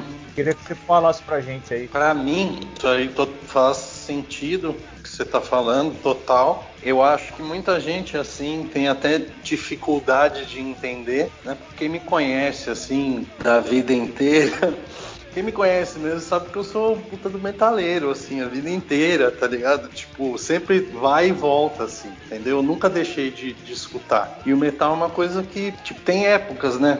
Tipo, essa época. Essa pergunta achei boa. Mas tipo assim, 88 para 90 até 92 ali as coisas chegavam atrasadas aqui. A gente tinha o programa do Kid Vinil, que tocava as novidades, né? E acho que as coisas. É uma época ali que, sei lá, Stooges era novidade para mim, vamos dizer, no final dos anos, começo dos anos 90, entende? Para mim, né? De conhecer aquilo e tal. E saber que o Mudhoney era meio isso. Mas assim, você falou do Ratos. O Ratos para mim é fundamental. O Ratos é uma banda muito de vanguarda, sempre foi, tá ligado? Acho que Descanse em Paz ali, o bagulho era hardcore finlandês, exatamente o que tinha. E o, o Descanse em Paz é de 83 a 84 ligado? 84, mano, eu tinha uns 12 anos, né? E foi um Descanso verão acho que é de 86, acho que é de 86, se não me engano, viu? 84 não, é antes. Que... 86, é antes, não, o Descanso em Paz é o segundo. Eu tô falando do Crucificados é de 83 a 84. Ah, o Descanso em Paz é de 86, tá certo? Isso. O Descanso em Paz é um disco meio estranho, meio lado do English Dogs, assim. Mas o primeiro ali aquele bagulho meio finlandês tal, não sei o que. Aí mais na frente, mano, o Ratos era Ratos e Sepultura, né, cara? O primeiro show que teve, acho que no Mambembe, 87, primeiro show de metal com punk. Eu não morava aqui ainda, mas a gente já sabia dessas coisas, né? O Ratos de Porão tá com som parecido com o do Sepultura, tá ligado? Eram umas coisas meio assim.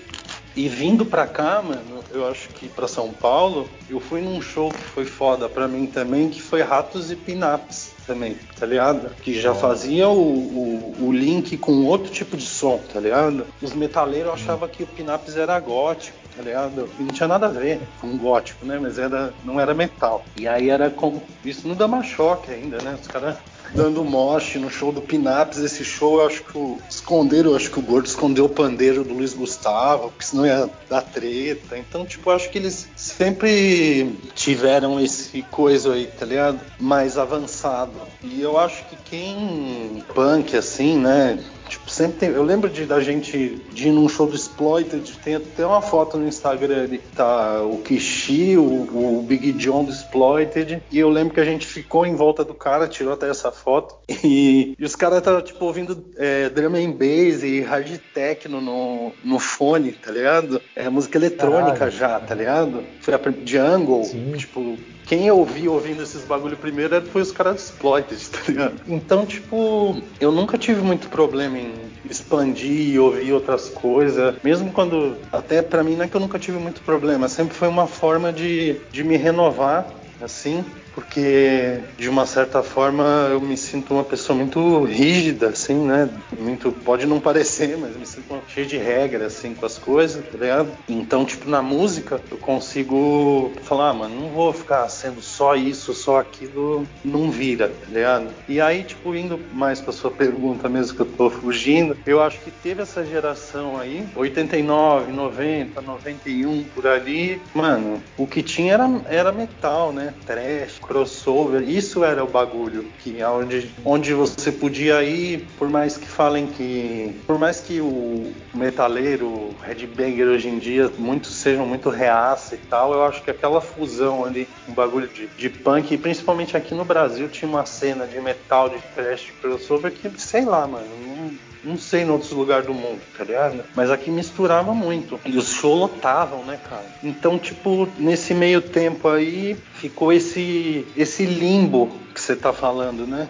Tá ligado? De até o Again, que você falou, tipo, da primeira e da segunda geração, começaram a aparecer algumas bandas nos anos 90 que eram um pouco diferentes disso, né, cara? Apareceu o Again, tinha o Dead Fish já cantando em português ali, que fazia um som parecido, tá ligado? E eu acho que eram umas bandas muito de gente que tinha vindo do metal e que tava tocando punk e tinha meio uma influência de grunge também, no geral, né? Eu penso mais ou menos desse jeito que você falou aí. Tipo, recentemente saiu um 10 polegadas do IML, tá ligado? Intense Manner of Living, tá ligado? O IML é uma banda é, um pouquinho antes do Tube Screamers, que já tinha uma sonoridade muito avançada, né? Eles já misturaram berimbau ali antes de Sepultura e tal.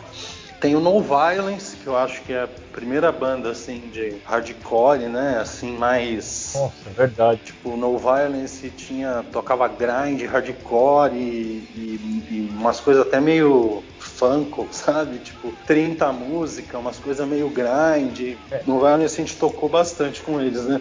Desde o Tube Screamers, assim. Mas. É, essas bandas eu... serviram de fio condutor para vocês, não? Quais? Essas, por exemplo, você citou o IML, o próprio No Violence, que eu acabei não mencionando, porque essas vieram um pouquinho antes, né? Essa serviu um fio condutor de ligar a primeira com a vocês ali, para começar a fazer uma cena.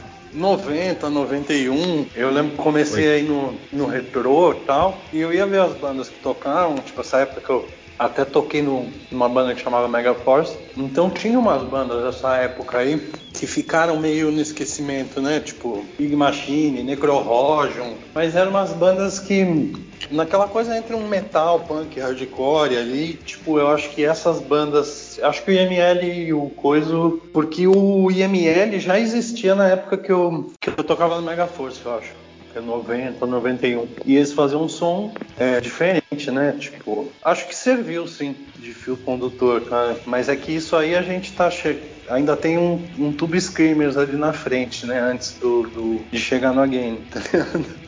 Ah, sim, com certeza. Mas eu acredito que sim. Eu acho que tinha essa intenção, sabe? O primeiro disco da Game, ele é tem uma sonoridade assim, né? Ele é meio bem gravado, meio tosco tá ligado? Tem uma sonoridade é, e, porra, ele é bem meio experimental, deixando sobrar umas microfonias, que eu acho que é meio Sim. bem o, o, dedo do Rafael, o Fernando, né? Começando ali, acho que acho que é antes, foi antes de ter o estúdio Rocha mesmo. Não me vejo entrando num estúdio para gravar 17 sons hoje em dia, sabe?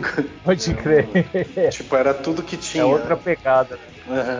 Uhum. Mas muito ah, mas, legal, porra, assim. E a gente eu acho que só não fez mais porque não, não conseguia, assim, né? Mas já tinha umas coisas. Tipo, no disco tem uma musiquinha com violão, sabe? Sempre de uma forma tímida ou de outra, uma coisinha ou outra, né? No Tempestade Bipolar do Polara também tem uma música que tem um comecinho de Cassiotone ali, mas fazia do jeito que a gente sabia, né? Mas eu acho que sim, cara. Eu acho que o Again veio meio... foi contemporâneo é, alguma... Na minha cabeça, assim, a gente era contemporâneo com o que estava acontecendo fora, mas na verdade não, porque, tipo, nessa época eu lembro que eu fui viajar para fora, lá para São Francisco e tal, levar os... Tinha saído o disco, eu levei né? Uma caixa para trocar e tal. Tava uma onda bem de crust, punk, essa época, assim. Mas Pode crer. Mas rolava aquele som ali. Mas Era... no Brasil, no São Paulo ali, vocês foram os pioneiros, né? A fazer esse tipo de som, né? Pelo menos eu vejo assim, né? É, eu acho que sim. Eu não sei bem qual o tipo de som, mas eu acho que sim, né? Mas... Ah, esse hardcore, mais estilo Minor Threat, que eu achei bem uhum. da hora, assim, bem. Eu curti, cara. Me, me arremeteu, assim, de alguma forma, assim, os primeiros discos. Umas palavras em inglês complicadas, tá ligado? Bem louco. Eu acho que tinha. Eu queria, assim, se eu pudesse voltar no tempo ali quando a gente gravou Neoliberalismo tá ligado? Termo. E aí o André saiu da banda, tá ligado? Mas a banda ali tinha uma coisa, uma pegada mais mais política, né, mano? Mais as letras é. dele. Eu não sei escrever desse jeito, eu só sei escrever as coisas que eu escrevo, tá ligado? Que é um pouco diferente, assim. É, eu acho que a sonoridade era diferente. E foi ficando cada vez mais, tá ligado? Mas acho que sim, eu acho que tem esse ato, sim, tá ligado? O Tube Screamers era pra ter entrado naquela coletânea lá, Fan Milk Destroy, e acabou, entrou uma, entrou uma outra banda na época, tá ligado? Acho Lethal Charge. Tipo, o nosso som não não, descia muito, tá ligado? Ali era o IML, No Violence e Mozzarelas, tá ligado? A gente até parecia, talvez, fosse entrar nessa coletânea e não. Aí entrou o Lethal Charge de Campinas, que tem mais a ver com o rato, né? Assim, coletânea era do gordo e tal, tá ligado? E o nosso som era mais melódico mesmo, né, mano? Tipo, Tube Screamers e até o Again, né, cara? Tipo, é melódico aquilo ali. Emocore, sei lá como é que chama, tá ligado? Esses tempos eu falei, ah, acho que esse disco da Again é Emocore. Aí o, cara falou, puta, mano, você fala esse termo, só me vem banda bosta na cabeça, tá ligado? eu falei, mano, não posso fazer nada, mas eu ouço aquele, aquele abafadinho, com vocal gritado, meio desafinado, é no core, mano. Pra mim tem, tem dois discos é, que são uma obra-prima, cara, assim, que eu ouço, sei lá, há 20 anos, assim, pra mais. Uhum. Que é o Sem Açúcar, que eu não tenho ideia de quantas vezes eu já ouvi. Não use o termo. E assim, do Sem Açúcar, eu, eu queria é, que você falasse um pouco de. A gente vai falar de letras aqui, né? Puta, tem três letras que eu acho fodida, assim, do A Game. Que é Te Peço, Só Diz Não Sei e Não Deu. Pô, eu, eu acho fora essas letras aí, cara. Tipo, em que contexto que apareceu assim? Pera aí, vamos por partes. Beleza. te peço. Ah, eu acho que são contextos diferentes, assim, tá ligado? Tipo, te peço, eu acho que é bem, bem descritivo, assim, né? Tipo, uma coisa meio de separação, assim. Um dia a pessoa não voltou para casa e foi que eu, eu sempre anoto, assim, né? Às vezes fica uma coisa anotada um tempão, uma frase no caderno, depois eu às vezes junto com outra, com outra e com outra. Essa aí eu acho que foi meio mais na linha do Jailbreaker, assim, que eu gostava bastante, que é meio contando uma historinha, assim, sabe? O... Pode crer, eu gosto também. Só diz não sei, mano, é anterior, né? E eu acho que é das primeiras músicas em português que eu escrevi do Again ali, tá ligado? Você tá falando disso agora, eu tô pensando que o proceder, né, que pegou da letra do Cartola, ver como eles falam, ver como reparam no seu proceder. Eu falei, essa palavra ela é engraçada porque ela cai de um jeito aqui em São Paulo como se fosse muito uma gíria de malandro, né? E ela não é uma palavra, né? Tipo, mas é aquela coisa assim, o fulano não tem para proceder. Então, tipo, essa, eu acho que essas letras sempre tinham cuidado assim de como ia escrever em português, talvez. Acho que eu queria escrever de um jeito mais certo, assim, buscava uma, umas coisas assim. Essa música falava de, de, indecisão, né? Essas coisas, assim, as duas têm mais ou menos o mesmo contexto, mas são épocas e pessoas diferentes, tá ligado? Mas é meio de fim de relacionamento, assim, essas duas, né? E por acaso Mano, e não deu também, tá ligado? Pode crer. As três músicas são que você falou são três músicas meio de, de disso aí, assim, bem emocore, né, mano? Total, né? Mas aí. E eu acho que eu fui criando esse, esse jeito de escrever assim, porque eu gostava, né, do, do, do jeito que o André escrevia ali em inglês também. Gostava do jeito que quando saiu a primeira demo do Garage ali, tá ligado? When All the Things Sounds the Same, as letras já estavam de um outro jeito, né? Falando de uma coisa mais. Não era tipo o mundo morreu, ódio venceu, tá ligado? Tipo, era uma coisa mais. Todas as. né? Tipo, as letras tinham. tava mudando, assim, o jeito de escrever. Eu pegava essas bandas tipo de Allbreaker que contavam uma historinha, tá ligado? De uma certa forma, eu sempre procurei aquela coisa até aquela coisa assim da, de soul music, vamos dizer, assim, de, de você encaixar a palavra na, na melodia. Foda-se se você tá cantando a palavra meio diferente, tá ligado? Então eu sempre, não sei, eu sempre tentei encaixar as coisas à força, assim, né? Tem coisa, eu acho que no Polar, na Guiné, às vezes sai um pouco, né? Que fala mais, fica meio falado em cima, eu acho que às vezes dá até uma coisa meio é dá um meio rap, assim, sabe? O jeito que tá falando uma coisa corrida em cima de uma coisa. Tipo mas... Doriran, sei lá. É, tipo uma coisa meio falada que às vezes não tá exatamente na métrica do, do, do 4x4 ali, do, do da, né, não tá encaixado direitinho. E eu acho que o segredo disso, na verdade, talvez é não saber fazer, né? Ir fazendo do jeito que você sabe. Quando o Polara foi gravar no Fernando, no Rocha, eu acho que teve uma música que eu acho que é Algum Jardim. E aí as falas são tudo emendadas, tá ligado? E tipo, tem uma participação da, da Luana ali, da Lourdes da Luz. Então fala e tem a repetição, fala tem a repetição. E eu lembro que o Fernando, vocês são loucos, mano, não dá para fazer isso, fica sem respiro, tá ligado?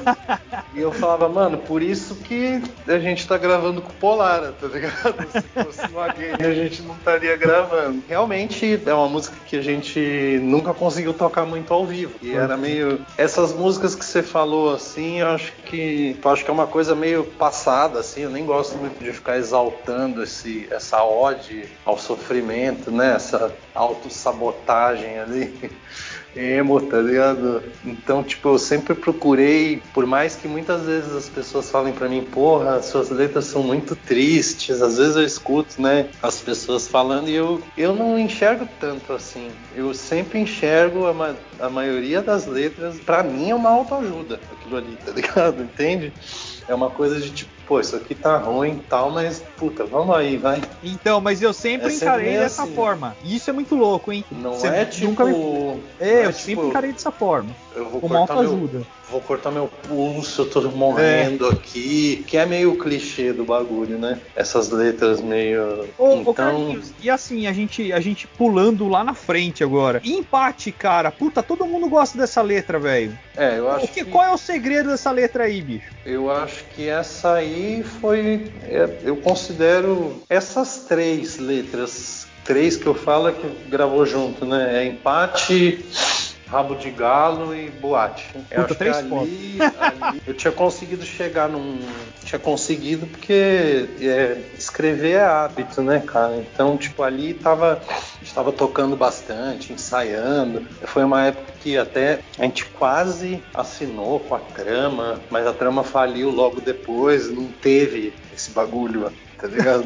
que bosta. Eles iam lançar umas bandas, ia poder gravar lá. A gente chegou a gravar uma música, né? Na Ritmo Jovem, a gente gravou nos estúdios deles, da trama lá. Eu acho que essa empate, principalmente, foi uma hora que deu uma desfragmentada, assim, sabe? Eu consegui pegar muitas situações, entende? Tipo, uma frase de uma coisa, uma frase de outra, uma frase de outra, e consegui montar uma história, parece uma historinha, mas elas são várias, né? Então eu acho que é meio uma construção quase que de um, de um curta, assim, de um roteiro na minha cabeça, né? Tipo, aquela coisa, não tinha aquela coisa como dessas outras músicas que você falou, ah, o que, que, é isso? Ah, puta, isso aqui se refere a tal época da minha vida, é de o fim de um relacionamento. É uma coisa até meio, meio novela mexicana, assim, né? Meio SBT, você tem que chorar, tá ligado?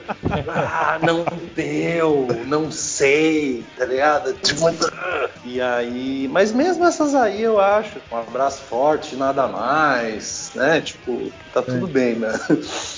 E aí, empate, eu acho que tem essa coisa meio crônica. Eu acho que parece assim, é que a, não é, né? Mas tipo é quase uma letra, é tipo quase uma é quase isso aí que a gente tá, tava falando antes. É uma levada meio quase de um rap, assim. Tá contando do seu dia na cidade, tá falando o que você tá vestindo, tá falando a marca, tá falando que tá sol, tá falando que você quer viajar para tal lugar ou tá em tal lugar. Então eu acho que todo mundo que mora numa cidade ou que gostaria de estar numa cidade se identifica com aquilo ali. Assim, é meio, não sei, eu gosto bastante dela, assim, né? E as outras ali que eu falei também. Boate também já é uma coisa mais específica, mas e rabo de galo eu acho que mais também é meio na, na, no esquema de empate, assim, tá ligado? São algumas situações que desfragmentada, que juntou e pum, fechou. E, é uma, e, e parece ser uma história, só uma narrativa. Fecha, é, é uma, fecha o episódio do Netflix ali naquela música, né? Mas, tá ligado? Mas, tipo, eu costumo dizer que a música ela é, uma, é um organismo vivo, porque você escuta e às vezes quando as pessoas vêm falar para mim o que elas acharam, às vezes não tem nada a ver com o que eu pensei, né? Também eu acho que tem uma certa poesia, né? As frases são meio soltas, assim, né? Nas músicas, tá ligado? Mas elas dão uma sequência, né? Eu não sei, cara, eu acho meio absurdo, assim, essa coisa. Desde criança eu tive problema com essa coisa de competir, tá ligado? Tipo, nadava, parei de competir, de nadar porque tinha que competir. Não gostava de futebol porque eu não entendia, tá ligado? Tipo, competir, alguém, e você é obrigado a aprender a competir desde que você aprende a competir no colégio, tá ligado? E isso é uma. É, você tá sempre competindo, né? E tipo, mano, não tenho muita vontade de ganhar, não me sinto bem ganhando de ninguém assim, né? Então eu acho que a música traz uma verdade que mesmo quem gosta de ganhar entende que aquilo ali faz um sentido, tá ligado? Se a pessoa gosta de ganhar, mas pelo menos, tipo, pra mim tanto faz. Eu prefiro que fosse. É, não pode, né? Empate deve ser. Vamos chamar de comunista hoje em dia, né? e é uma música que já é velha, né? Tipo, quase grátis é porque eu tinha uma referência, tipo, mano, não tenho nada, eu posso pegar um metrô, um ônibus. Mas realmente era barato o metrô e o ônibus. Hoje em dia, nem isso é mais tão. Não é mais tão quase grátis. Carlinhos, sobre a, a Game versus Polara. Você é um verdadeiro e falso, eu queria que você falasse aí a sua opinião. São duas bandas uhum. distintas, porém desconexas um pouco com a cena que se emergiram ali. O Again uhum. era muito hardcore pro público indie emo e o Polara era muito indie para o público hardcore. Falso ou verdadeiro? Uhum. O que, que você acha?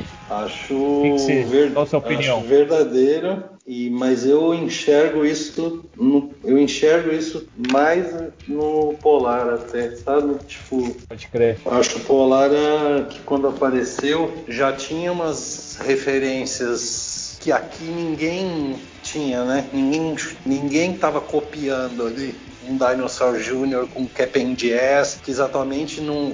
Dinosaur não é exatamente. não é a mesma coisa, tá ligado? E tipo, eu acho que um Dinosaur, Bridge to Spill é um, uma ponte entre as duas bandas, vamos dizer assim, tá ligado? E muito antes do, do Jazz, eu gostava muito Super Chunk, do cara cantando da voz fina, ah, é. tá ligado? Antes de referência disso, sei lá o que que tinha, James Addiction, tá ligado? Um cara cantando esquisito, Sim. meio desafinado, sei lá, e as bandas diferentes que tinham ali na época, tipo Braid, gostava, mas era gosto, sim, mas é um bagulho muito metódico, muito limpinho, tipo tem uma influência, eu acho, de Braid no Polara, mas não exatamente por mim, tá ligado? Mas tem ali na bateria, nas paradas. Eu não sei, cara, eu acho que o Again carregava um bagulho assim, saca? Bagulho meio. Ah, de, desde essa época do sem açúcar aí, da coisa ir tentando e não dar certo, tentando não dar certo, meio aos trancos e barranco, assim, isso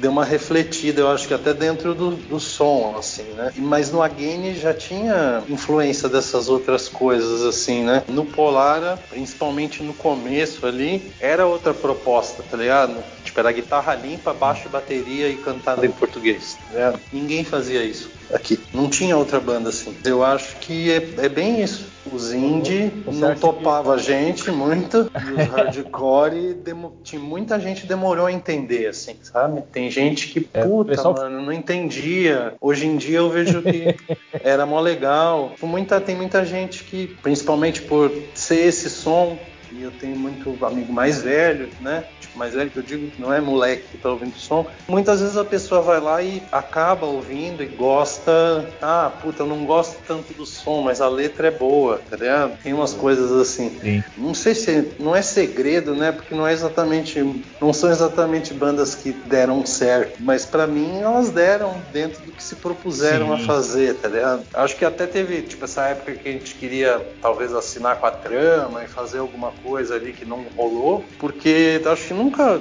foram raras as vezes assim que teve algum esquema bom, sabe, de você vê, eu vejo o jeito que as bandas funcionam, como eu falei, né? Tipo, eu tô fazendo a capa de uma banda agora, que chama Eliminadorzinho, não sei se vocês conhecem, uma hum. banda daqui de São Paulo. E no tratar com os caras, assim, que são bem mais novos, tá ligado? Tipo, eu vejo, puta, mano, os moleques é mal organizado. Tipo, se, se a gente fosse assim, não sei também se ia longe. certo, não sei, tá ligado?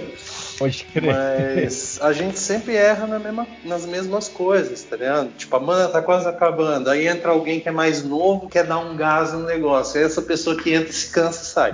Tá Isso já aconteceu algumas vezes, assim. No Polar entrou o Fernando Seis lá, que era assim. O Esdras, que trocou por último, foi assim. Porque é cansativo marcar show e pedir para receber negociar e ainda ir viajar e tocar, você fica muito cansado. Tipo, você consegue fazer isso até uma certa, certa época. Os, é, tipo, depois começa a dar muito estresse, velho. Então, é, teve uma época ali que Polar aqui, mas também com alguém cuidando a gente não dá certo, que a gente é meio marrento. É de boa, mas acaba, sabe? Não sei, mano. É, convivência é difícil, tá ligado? É brabo, né? Respondendo aí, não sei se eu fugi muito não, da, da pergunta. Legal, verdadeiro, verdadeiro.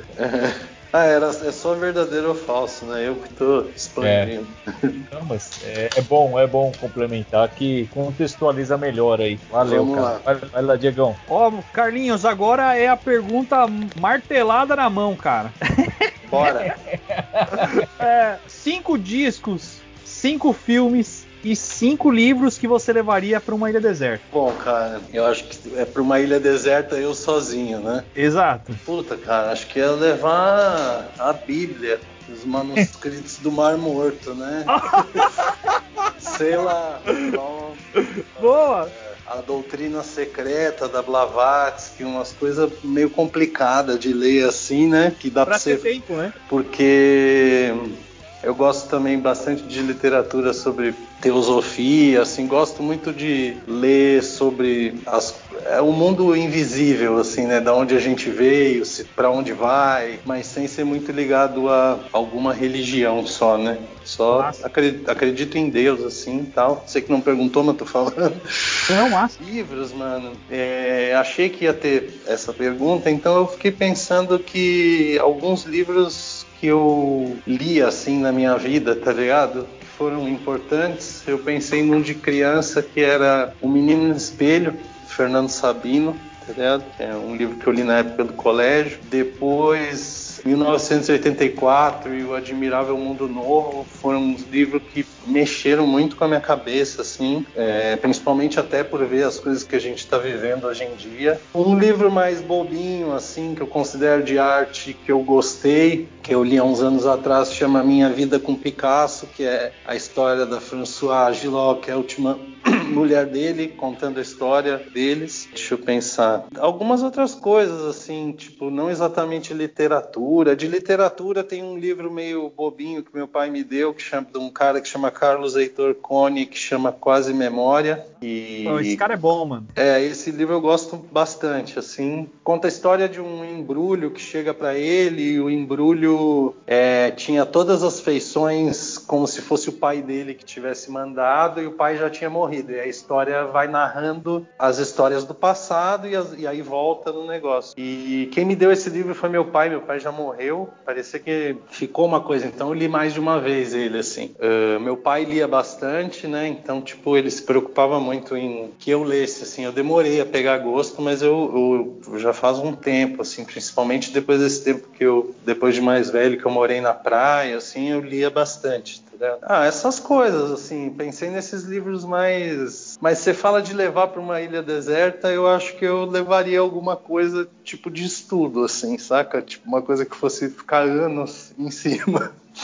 Penso numa coisa assim, né? Porque como que eu vou ficar, mano? Tipo, nerd, tipo, não tem mais Google, você vai ter que ficar com alguma coisa que te gere dúvida, assim, porque uma historinha qualquer para levar para o deserto você vai cansar de ler, né? Isso que eu penso. É, os livros, que mais que você falou? São cinco discos e cinco filmes. Putz, cara, cinco discos. Ei. Eu gosto bastante eu gosto de Alice Coltrane, tipo, tem um que eu peguei no, no, eu peguei no YouTube, né? Mas é um que eu não conhecia, que é ao vivo em lugar em Berkeley. Um disco que eu acho foda assim e que eu escuto desde a época até hoje eu escuto assim, eu acho que é o primeiro do Napalm, sempre volta, tá ligado? Assim, uhum. pela pela pela inovação e, e pelo tempo que eu levei para entender aquilo e é um disco que tipo, por mais que seja um barulhão, sempre tem uma coisinha nova, né? Não só nesse disco, mas tipo, você vai ouvir, tem sempre uma coisinha assim. Esse é um disco que eu considero importante. Putz, cara, deixa eu pensar. E aí, tipo, eu acho que de nacional, mano, um disco que eu escuto bastante. Não sei se ia levar pra uma, pra uma ilha deserta, tá ligado? Mas um disco que eu escuto bastante é o vinil do Gato Pardo, saiu pela Nada Nada ali, de nacional, tá ligado? Pós-punk, né? É, então. gosto bastante, são amigos assim, mas eu gosto muito das, das letras do Elcio, é a mesma coisa assim, e sei lá, é um disco que eu acho legal por por, mais que seja um outro estilo de som, foi uma banda que quando eu conheci e vi eles tocando ao vivo e durante um tempo que eu vi show bom, vi show ruim, tinha uma coisa que me lembrava não eles no palco assim, aquela coisa meio caótica. Eu me lembrava um pouco a Gain, assim, sabe, a bateria que acelerava e o baixo acelera junto, tipo a banda quando tá em sintonia mesmo sem muito ensaio, tipo o bagulho sai foda, assim, sabe? Acho que não tem como não citar, né, o o Cap'n Jazz, o anal, apesar de eu ter vendido o meu. e não ser uma coisa que eu escute muito, mas se é para levar para um lugar uma hora eu vou ter vontade de ouvir. tá certo. Putz, cara, deixa eu pensar. Gosto bastante. Tô pensando em umas coisas que sejam diferentes, assim, tá ligado? Pode crer. Eu gosto muito de daquela banda The Hollies ou Los Shakers, que é tipo um Beatles do Uruguai levaria qualquer um desses dois, que eu acho que é um pouco bem a, a, influência ali de um outro projeto meu, que eu não sei se você citou, que chama Walter e Reis. E, putz, cara, acho que é alguma coisa de, de música clássica, assim. Mozart eu gosto bastante, que nasceu no mesmo dia que eu. Olha que Pô, aí sim, da hora. Aí não sei se, mas eu acho que foi cinco aí, né? Foi. E, e filme, você gostaria de citar cinco? Eu vou filme, cara. Um filme bem que eu acho que representa um pouco assim esses anos 90 ali. Tipo, eu gostava bastante. Talvez hoje em dia não veja mais tanto, mas eu acho que é legal citar que foi tipo o Gumo, o Julian Donkey Boy, tipo os filmes do Harmony Corine ali. Tem até em DVD aqui isso aí. Deixa eu pensar, mano. Eu tenho visto bastante coisa, assim, de Netflix, então, esses de streaming, sabe? Sim. Então, tipo, às vezes a gente. Como é que fala? Eu vejo muito filme e esqueço o nome, tá ligado? e aí, tipo, eu vi um agora esse tempo, tô até procurando aqui, que era dos caras fazendo nada sincronizado. Sabe qual que é esse? Esse uhum. foi, tipo, bem bom, mano. É um grupo de nado sincronizado masculino e, na verdade, é um grupo de terapia. Eles são todos uns caras muito loser, assim, tá ligado? é como se fosse um Little Miss Sunshine de um monte de cara meio esquisito. Um banho de vida, chama. De 2000. Ah. Esse foi um que eu gostei bastante, assim, desses últimos. Eu acho que eu tenho a cabeça, assim, muito. Gosto de umas coisas muito que não tem nada a ver com a outra, sabe? Tipo, gosto dos filmes do Almodóvar, tipo A Montanha Sagrada, apesar de não ser um filme que é cansativo de ver, tá ligado? Mas, tipo, essas coisas de baixo orçamento, com. Tipo, esse filme da Montanha Sagrada é muita coisa, tá ligado? Eu acho que eu fico pirando na. em como fez, né? Vamos dizer assim. Tipo, algumas, alguns filmes. Os filmes nacionais também, de Boca do Lixo, eu adorava. Eu já tive uma fase que. Eu tô fugindo da lista de cinco, né? Tipo, eu trampei ali, é meu último trampo na MTV, a gente fez um programa que chamava Contos de Thunder, que era. A MTV teve direito a 10 filmes numa produtora de trash que chamava Troma Filmes ali, Vingador Tóxico, não sei o quê. E aí teve um programa que eu trabalhei, mas isso era filme trash, filme de terror, assim. Gostava bastante, hoje em dia eu não procuro não ver, assim, tá ligado? Que fico meio perturbado. tipo, ficar vendo uma pá de coisa antes de dormir, assim, tá ligado? Não evito muito, assim. Mas já gostei bastante, assim. Por isso que eu até citei até esses outros, assim. Eu acho que eu prefiro um... Eu gosto de um filme mais denso e tal, mas, tipo, um filme tipo esse outro, Um Banho de Vida, ele é... não era exatamente fácil, mas... Mas é um filminho meio mais sessão da tarde, gosto também, tá ligado? La Dolce Vita é um filme que eu gosto. Não sei, tô falando dos que estão vindo na cabeça ainda. Sidnense assistindo cinema, The Doors também.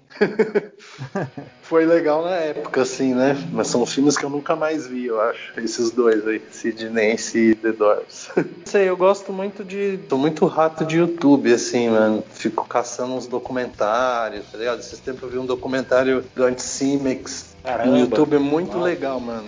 Muito legal, assim, tipo, bem filmado, tá ligado? E mostrando meio dia a dia, assim, dos caras e tal. Essas coisas que vão aparecendo no YouTube, eu gosto muito, né? Ligado? Tipo, umas coisas mais mais obscuras, assim, né? Tipo, gosto, tá ligado? Tipo, Nossa. esses tempos eu vi um que era a Revolta dos Mookers, que era tipo uma seita religiosa dos colonos alemães lá no sul. E aí criaram uma seita, tinha uma mulher que chamava que achava que era Jesus e aí teve uma matança, tipo uma história pesadona assim. E acho que até tem um filme famoso que chama Vingança de Jacobina, um bagulho assim da Globo mesmo, tá ligado? Pode Mas ser. esse filme que eu tô falando era um filme com os colonos mesmo, da, ali representando a própria história que tinha acontecido, tipo os caras falando num dialeto alemão que só existe ali, nem de quando veio para lá, né? É, e aí, tipo, essas coisas mais obscuronas assim, eu curto, tá ligado? E o mais pop também, mano. Tipo, Sorry Throat, Miley Cyrus no Spotify, tá de boa, mano. Não tem muito amarra em ter. Eu gosto de, de ver as coisas, ver como foram feitas, tá ligado? Eu sou muito curioso, assim. Mas não tenho, sei lá, uma lista de filmes foda. Beleza, Carlinhos? Vamos fazer. Eu vou, eu vou emendar, cara, duas perguntas e uma que eu acho que dá. Eu queria que você citasse pra gente um disco do Again e um disco do Polara para imortalizar num quadro de memórias do hardcore e sobre shows inesquecíveis. Um que você lembre pelo lado bom, que deu tudo certo, foi foda, e um uhum. que foi uma roubada tremenda, assim, que, porra, nunca mais. Conta um pouco desses, dessas memórias aí. Tá, de cara assim, você tá falando de roubada, eu acho que o que as pessoas costumam. Isso eu vejo muito em documentário de hoje em dia, tá ligado? Assim, das pessoas contando, seja de metal, de punk, de hardcore. É sempre os caras, ai, porque a gente se fudeu, porque a gente passou uma roubada. Mano, eu passava os bagulhos, mas passava dando risada. A gente adorava passar por aquilo, Sim. tá ligado? De uma certa forma. É o que a maioria fala, mano. As roubadas são as melhores. Sim, eu lembro de. Uma vez o Tubiscão foi tocar em Curitiba. Aí o Rubens e o Fusco voltaram e eu falei, puta, vamos ficar aí. a gente conheceu umas minas lá, a mina falou, bom, vocês podem ir lá pra casa de manhã, pra acolher mesmo, nem era de ficar nada, tá ligado? Aí, tipo, aí tava, mano, tava tipo menos 3 graus, os moleques foram pra rodoviária e vieram embora pro Paulo, a gente ficou, e aí, tipo, só deu pra entrar no pico que a gente ia entrar 10 da manhã, tinha que esperar o trocar o porteiro, tá ligado? Porque era tipo umas minas que era estudante, e, tinha essas coisas. Mas é sempre umas coisas assim. Ou então de estar tá carregando as coisas e começar a cair uma puta chuva, você não ter pra onde ir. Isso aconteceu, acho que ali em Joinville, Blumenau, quando alguém foi tocar. Uma outra vez que eu lembro sempre, uma vez que a gente foi tocar, acho foi em Pindamonhangaba e quando a gente desceu na cidade eu falei, né, não tinha internet na época, né, tipo 97, 98, assim, e, eu, eu falei, Fusco, aonde que é, né? Ele falou, não sei, não tinha endereço, tá ligado? A gente foi e chegou lá e, tipo, não tinha endereço, não tinha telefone, ia, sei lá, a gente saiu caminhando, tá ligado? E achou, mano. Tipo, achou uns caras meio com visual de roqueiro na cidade, perguntou e acabou chegando. Tá Aí eu acho que até tem um flyer desse show e no, no flyer não tem o endereço também, tá ligado? Acho que ah, essas roubadas, assim, de ir pro lugar e não ter onde dormir ou não saber chegar. Depois que a gente ficou mais velho e era mais burro, né, mano? Tipo, acontecia umas coisas, tipo, você vai tocar num lugar, a casa encheu, aí chega na hora de pagar, puta, não tem dinheiro. E, tipo, não fazia sentido, tá ligado? E isso às vezes acontecia, mano, noutra cidade, tá ligado? Pô, como assim, tá ligado? Como é que eu vou voltar, né? Aliás, as coisas quando começam a dar muito certo, você tem que estranhar, né? Acaba estranhando. É. quando, quando começa a dar muito certo. Mas, tipo, o disco do Again, cara, eu fico meio em dúvida, assim, saca? Eu gosto muito do primeiro, mas eu acho que eu botaria o sem açúcar, tá ligado? Sem açúcar? Sim. É, porque. Não sei, eu acho que tem mais a ver com, com o que virou a banda depois, assim entende? Não, sim, você tá sim. falando de botar, tipo, é o que representa a banda. Sim, mas foi imortalizar. Primeiro, né? Mas eu gosto muito do primeiro e acho muito um bagulho de vanguarda, novo ali, né? Meio tipo umas coisas que é que nem essas outras bandas, tá ligado? Tipo, Braid, o, não sei o que. Tipo, são as bandas quando você ouve a primeira vez, o negócio tem muita coisa acontecendo. Uma guitarra aqui, um baixo aqui, uma bateria aqui. Passa 10, 20 anos, você ouve o negócio, o negócio vem redondo, né? Um dia eu escuto o primeiro disco da Game e acho normal, tá ligado? Não acho. Não, acho meio catastrófico, assim, mas acho normal, tá ligado? é, mas eu acho difícil, porque são. Um é um LP e o outro é um EP, tá ligado? Eu Sim. acho que eu ficaria. Tem algumas músicas eu queria. O Sem Açúcar para mim é um disco incompleto, assim, falta, tá ligado? Tem música daquela época que a gente não gravou, entende? Mas eu acho que eu colocaria o Sem Açúcar. E o Polar, eu gosto muito de todos, assim, eu acho diferente, mas eu acho que como a banda é, e eu acho que eu acabei ouvindo muito eles aqui ultimamente, porque estava nesse processo de lançar os vinis, né? Saiu inacabado, agora o Tempestade vai sair, está sendo feito já. Acabei tendo uma outra. O cara que queria lançar do selo, ele queria lançar o Tempestade. E aí eu acho o, e o inacabado, para mim, por mais que seja inacabado, ele tem uma substância maior, assim, para mim, né? Tipo, o, as letras são mais do jeito que eu gosto, é o inacabado, né? Colocaria assim. Por mais que eu ache que talvez por uma coisa afetiva as pessoas talvez gostem muito do outro disco, tá ligado? Que é meio como o Tempestade Bipolar, eu acho que é como se fosse o primeiro do Again, apesar que tem o, o, EP antes, né? É, o Diego até citou um, né, aí que ele gosta bastante, né, o Não Use o Termo, né, que era Isso. o Split, né? Uhum. Tá ali é o Split com College, né, é bem o começo da banda tal, mas eu gosto bastante do, do Inacabado, assim, porque eu gosto muito do jeito que eu consegui escrever no Polar, a gente ficou assim, e eu acho que que no Inacabado é onde realmente as letras estão de um jeito mais para, não vou dizer nem para cima, né, mas pra, mais para frente, assim, tá ligado? Mais Obrigado, mano. O Tempestade ainda tem um rancinho meio adolescente, assim, que uhum. é outra coisa, assim, mais as músicas escrevi sobre você, tipo, é mais bobinho, assim, eu acho, sabe? Não que seja ruim, mas eu não sei, é, eu, eu, gosto muito da gravação do, do Não Use o Termo desse aí, porque foi gravado em casa, os timbres, bateria tudo abafada, parece meio uma demo, né? Mas tem o dedo do, do Rafael e do Ganja ali e o negócio fica mais ficou mais foda, assim, do que se fosse só um bagulho tosco gravado de qualquer jeito, né? É gravado em quatro ou oito canais, agora não lembro, acho que oito, mas é numa Port Studio. Mas é o inacabado, mano. E um disco, um show que eu lembro de ter dado tudo certo, cara, eu acho que um que eu lembro quando a gente tocou com o Fugaz em Santos. Esse é um que eu tenho na cabeça, assim, de, de chegar lá e tá, tá tudo montado, tinha retorno. E eu lembro que eu, quando eu fui passar o som, eu achava que tava com um eco e era só o retorno, não era acostumado a tocar com retorno. eu falei, mano, tá sobrando guitarra. Os caras falaram, não, é isso aí é o retorno. Falei, puta, tem que deixar, põe mais baixinho, então de atrapalhar.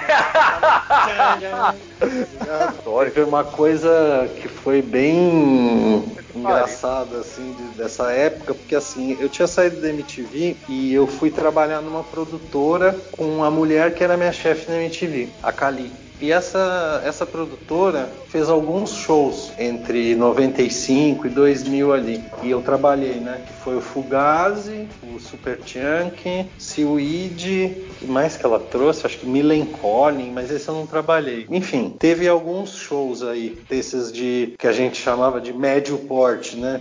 Tipo, lotava uma broda, assim, tá ligado? Mas eram shows que davam muito trabalho e não dava muita grana. Mas aí nesse. Então no Fugazi eu trampei nos outros shows e no de Santos eu não trampei porque eu ia tocar, né? Peguei estrada com os caras, tudo, sabe? Pra ir pra Piracicaba, pra ir no, no 97. Um pouquinho antes da gente tocar em Santos, tá ligado? Eu deixei minha guitarra e a minha guitarra é tipo uma SG branca, né? Creme, assim. Quase da mesma cor que a do Ayamake, tá ligado? Mas é um pouco diferente, mas é... E a minha guitarra, essa época, tipo, eu tinha arrancado uns adesivos dela, ela tinha ficado meio suja, assim, tava suja, tipo, sabe quando arranca adesivo e gruda sujeira, assim, tava meio sujinha. Aí o Ayamake uma hora entrou no... E nos outros shows tinha trabalhado para eles, né? E uma hora ele entrou do camarim e olhou minha guitarra no chão, mano, ele entrou em desespero, porque ele achou que era a guitarra dele que tinha sujado, que tinha zoado, tá ligado? Aí ele olhou assim, aí viu que era a minha guitarra, tá ligado? Mas na hora que ele olhou, é. foi engraçado, assim, isso aí. Ah, Legwagon, que outra banda que teve, não era é, Seaweed, Legwagon, Gazi. Lembro. Esse show foi um show que eu lembro. O show em si deu tudo certo, assim, tá vendo? Ah, do Polar eu lembro do que foi na minha exposição ali na volta, essa do Passo das Artes foi muito mais do que o esperado, assim, sabe? Ah, eu tava lá, foi bonito demais, velho. Esse show Pariu. era para ser outra banda. Eu não ia tocar no dia, tá ligado? E como era uma coisa de exposição de muito tempo e tal, a gente pensou em algumas bandas tal, não virou. E eu falei, ah, mano, vamos tentar botar o Polar e tal. Mas não achei que ia tanta gente, sabe? E pegou um momento ali que, sei lá, deu parecia que tava todo mundo querendo ver o show, sabe? Encheu, foi muito legal, assim. Acho que é esse aí. Pô, show de bola, velho. Carlinhos, o que, que você ouve de jazz, cara? Comecei assim de jazz, cara. As primeiras coisas que eu gostei foi, acho que as coisas mais manjadinha ali, tipo Billie Holiday, Ella Fitzgerald, sabe? Gostava disso quando era mais novo, de na hora que você quer botar uma coisa diferente para dormir, né? Acho que o primeiro disco que me abriu a cabeça para ouvir jazz foi também uma coisa bem batida, acho que foi o Love Supreme do Coltrane, e aí depois disso fui ouvir muita coisa dele, na, né? Até hoje escuto assim, mas eu acho meio básico, né? Gosto mais dos discos da mulher dele, ali Alice Coltrane, que tem Journey Satinanda, essa coisa mais, mas essa busca do, da conexão com o cosmos e com o espírito através da música, essa vida meio monástica, vamos dizer assim, né, do Coltrane com a música, essa coisa que os músicos tinham antigamente, que eu sinto até que meu pai tinha um pouco de tocar um bagulho só, mano, um instrumento, se dedicar só àquilo, que é uma coisa que a gente não vê mais muito, né? Eu acho que o Love Supreme, o Olé dele, o, o Miles Davis de óbvio, assim, o Beaches Brill. Ah, acho que esses aí, assim, de meio básico, assim. Gosto bastante de. É um estilo de música, assim, fundamental pra gente, pra, gente, que eu digo é pra mim, né? que vem, tipo assim, eu enxergo assim, como é que eu vou explicar? O metal, ele apareceu, era uma, era uma coisa de disciplina, de aprender a tocar, tá ligado? O punk veio e é mais uma liberdade de você poder tocar, tá ligado? Você não precisa aprender a tocar três anos para ir num palco. Você faz a sua banda e monta e toca. Aí depois que já tinha um pouco esses dois elementos ali na frente, eu comecei a entrar em contato com, com soul, é, surf music, que é um pré-jazz, né? Vamos dizer assim, do rock, né? Bagulho meio instrumental, com as guitarrinhas, tá ligado? Então, tipo, essas coisas mais surf music. E acho que foi meio por aí o caminho, né? Tipo, soul eu gosto bastante, mas. E eu acho que rolou uma onda, assim, entre os nossos amigos, assim, né? De começar a ouvir jazz meio jovem, tá ligado? Eu tinha inclusive até um amigo de Porto Alegre que perguntava, perguntou uma vez pros moleques do Hurt Mode bem no começo, pô, vocês ouvem jazz agora, o que, que vocês vão ouvir quando vocês ficarem velhos, tá ligado? Porque a gente tinha muito essa coisa de jazz ser uma música de velho, mas eu acho que o jazz, o jazz, essa coisa do improviso, free jazz, né? Então, tipo, aquilo deu uma liberdade, do mesmo jeito que quando eu tinha. É que é torto o caminho, né? Mas do mesmo jeito que quando você estava dentro de um dogma pragmático ali, metal, tudo certinho, e de repente você vai pro punk, você tem uma liberdade. Aí dentro do punk você descobre um monte de amarra, de repente você pega e ouve uns discos de jazz que é um bagulho velho e fala, não, mano, os caras faziam o que queria, tá ligado? E tipo, é um. É que jazz é muito vasto, né? Tem muito tipo de jazz, assim. Mas essa coisa, essa liberdade que, que tinha de, de poder de improvisar, ou até de, de uma forma talvez até meio arrogante, assim, né? Tipo, de botar um, um trompete no polar, uma coisinha assim é uma referência a esse tipo de coisa. Não só exatamente a um Cap and Jazz, tá ligado? Tipo, você também ouve a, a, a, referência que os caras ouvem, né? Vamos dizer assim. É um estilo de música que eu, que eu gosto, assim, que eu escuto. Mas gosto bastante, principalmente desses dos, dos discos da, da, da Alice Coltrane, assim.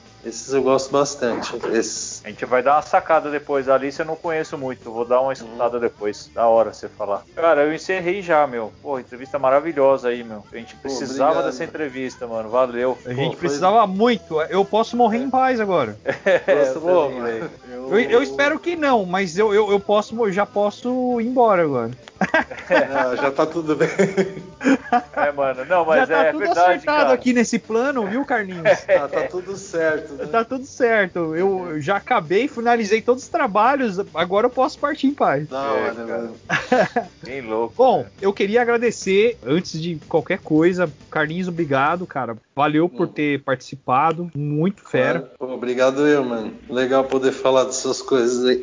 Pô, muito. Ótimo ouvir a, a aula, cara. Pra gente é uma aula isso aí, você não tem ideia. E que logo a gente possa tocar aí de novo, né? Fazer uns shows do jeito Pô, que e eu poder ir nesses shows, cara, que eu vou é. com certeza. Nossa, eu gosto muito. É, cara. eu também vou, vou, vou, começar a frequentar aí novamente aí, cara. A hora que voltar tudo, eu quero conhecer a galera pessoalmente aí. Vamos aí, mano. Virtualmente. Vai ser um prazer, mano. quero agradecer a oportunidade de estar tá dando essa entrevista aí. Pedir desculpa por ter ficado recluso tanto tempo, sabendo que agora que vocês queriam tanto. Né? Muito legal ver que saber que tem gente assim que gosta e que dá valor desse jeito é o que mantém isso aí acontecendo, né, cara? Tipo, talvez eu nunca ter levado tão a sério, entre aspas, né, que nem eu falo que as pessoas levam, é o que me faz conseguir estar tá fazendo isso até hoje, assim, né? Talvez se a gente nunca sabe, né? Mas talvez se alguma dessas bandas tivesse entre aspas dado certo, acho que não sei se a gente ia ter sobrevivido a turnês de três, quatro shows fim de semana, assim, não sei se ia ter. Mas eu acho que a constância é legal, né? De estar tá sempre fazendo alguma coisa. E acho que até esse nome que eu uso ao seu alcance Tipo, vem dessas coisas de. Saca? Tipo, umas coisas que eu aprendi, tipo, sei lá, vendo cólera, tá ligado? Tipo, em vez de você ficar idolatrando uma banda, vai lá e faz a sua. Faz um zine, faz um. Quer pintar, mano? Pega uma tela, vai lá e pinta. Eu sei que tem muita. Eu mesmo sei porque eu tenho, né? Muita amarra, assim. Às vezes em começar a fazer alguma coisa. Às vezes você acha que você não serve para aquilo. Então, o que eu acho é principalmente, eu acho que nesse meio, assim, dessas pessoas pessoas out of step, né, mano? Tipo, a gente se sabota muito às vezes. Às vezes a gente enxerga alguém que não tem problema em fazer as coisas como errado, né? Tipo, você fica muito caminhando pelo torto, mas eu acho que por isso que procuro sempre de uma certa forma, ainda que estranho, trazer alguma esperança, né? Vamos dizer assim, quando escrevo alguma coisa, né? É isso que eu busco e legal que tem quem escute, legal que quem tá aí para ver os projetos diferentes sem, sem ficar julgando e sem achar que, ah, o cara era isso, agora é isso, agora é aquilo outro, tá ligado? Tá aí, mano. Se deixar, eu fico falando aqui agora cinco horas. da hora, cara. É. Pô, bela, bela mensagem aí final. Obrigado aí, galera. Esse foi mais um Abutres no Oven Jazz, com toda certeza um dos pontos altos aí do nosso podcast. Uma entrevista que a gente estava querendo há tempos aí. Carlos Dias, o Carlinhos, à frente aí de bandas seminais aí do rolê, da segunda geração do hardcore aí de São Paulo, do Brasil, a Gaine, Polara. Procurem as bandas aí depois. Um abraço, Carlinhos. Valeu, Diego, e até breve. Um abraço, mano. Obrigado.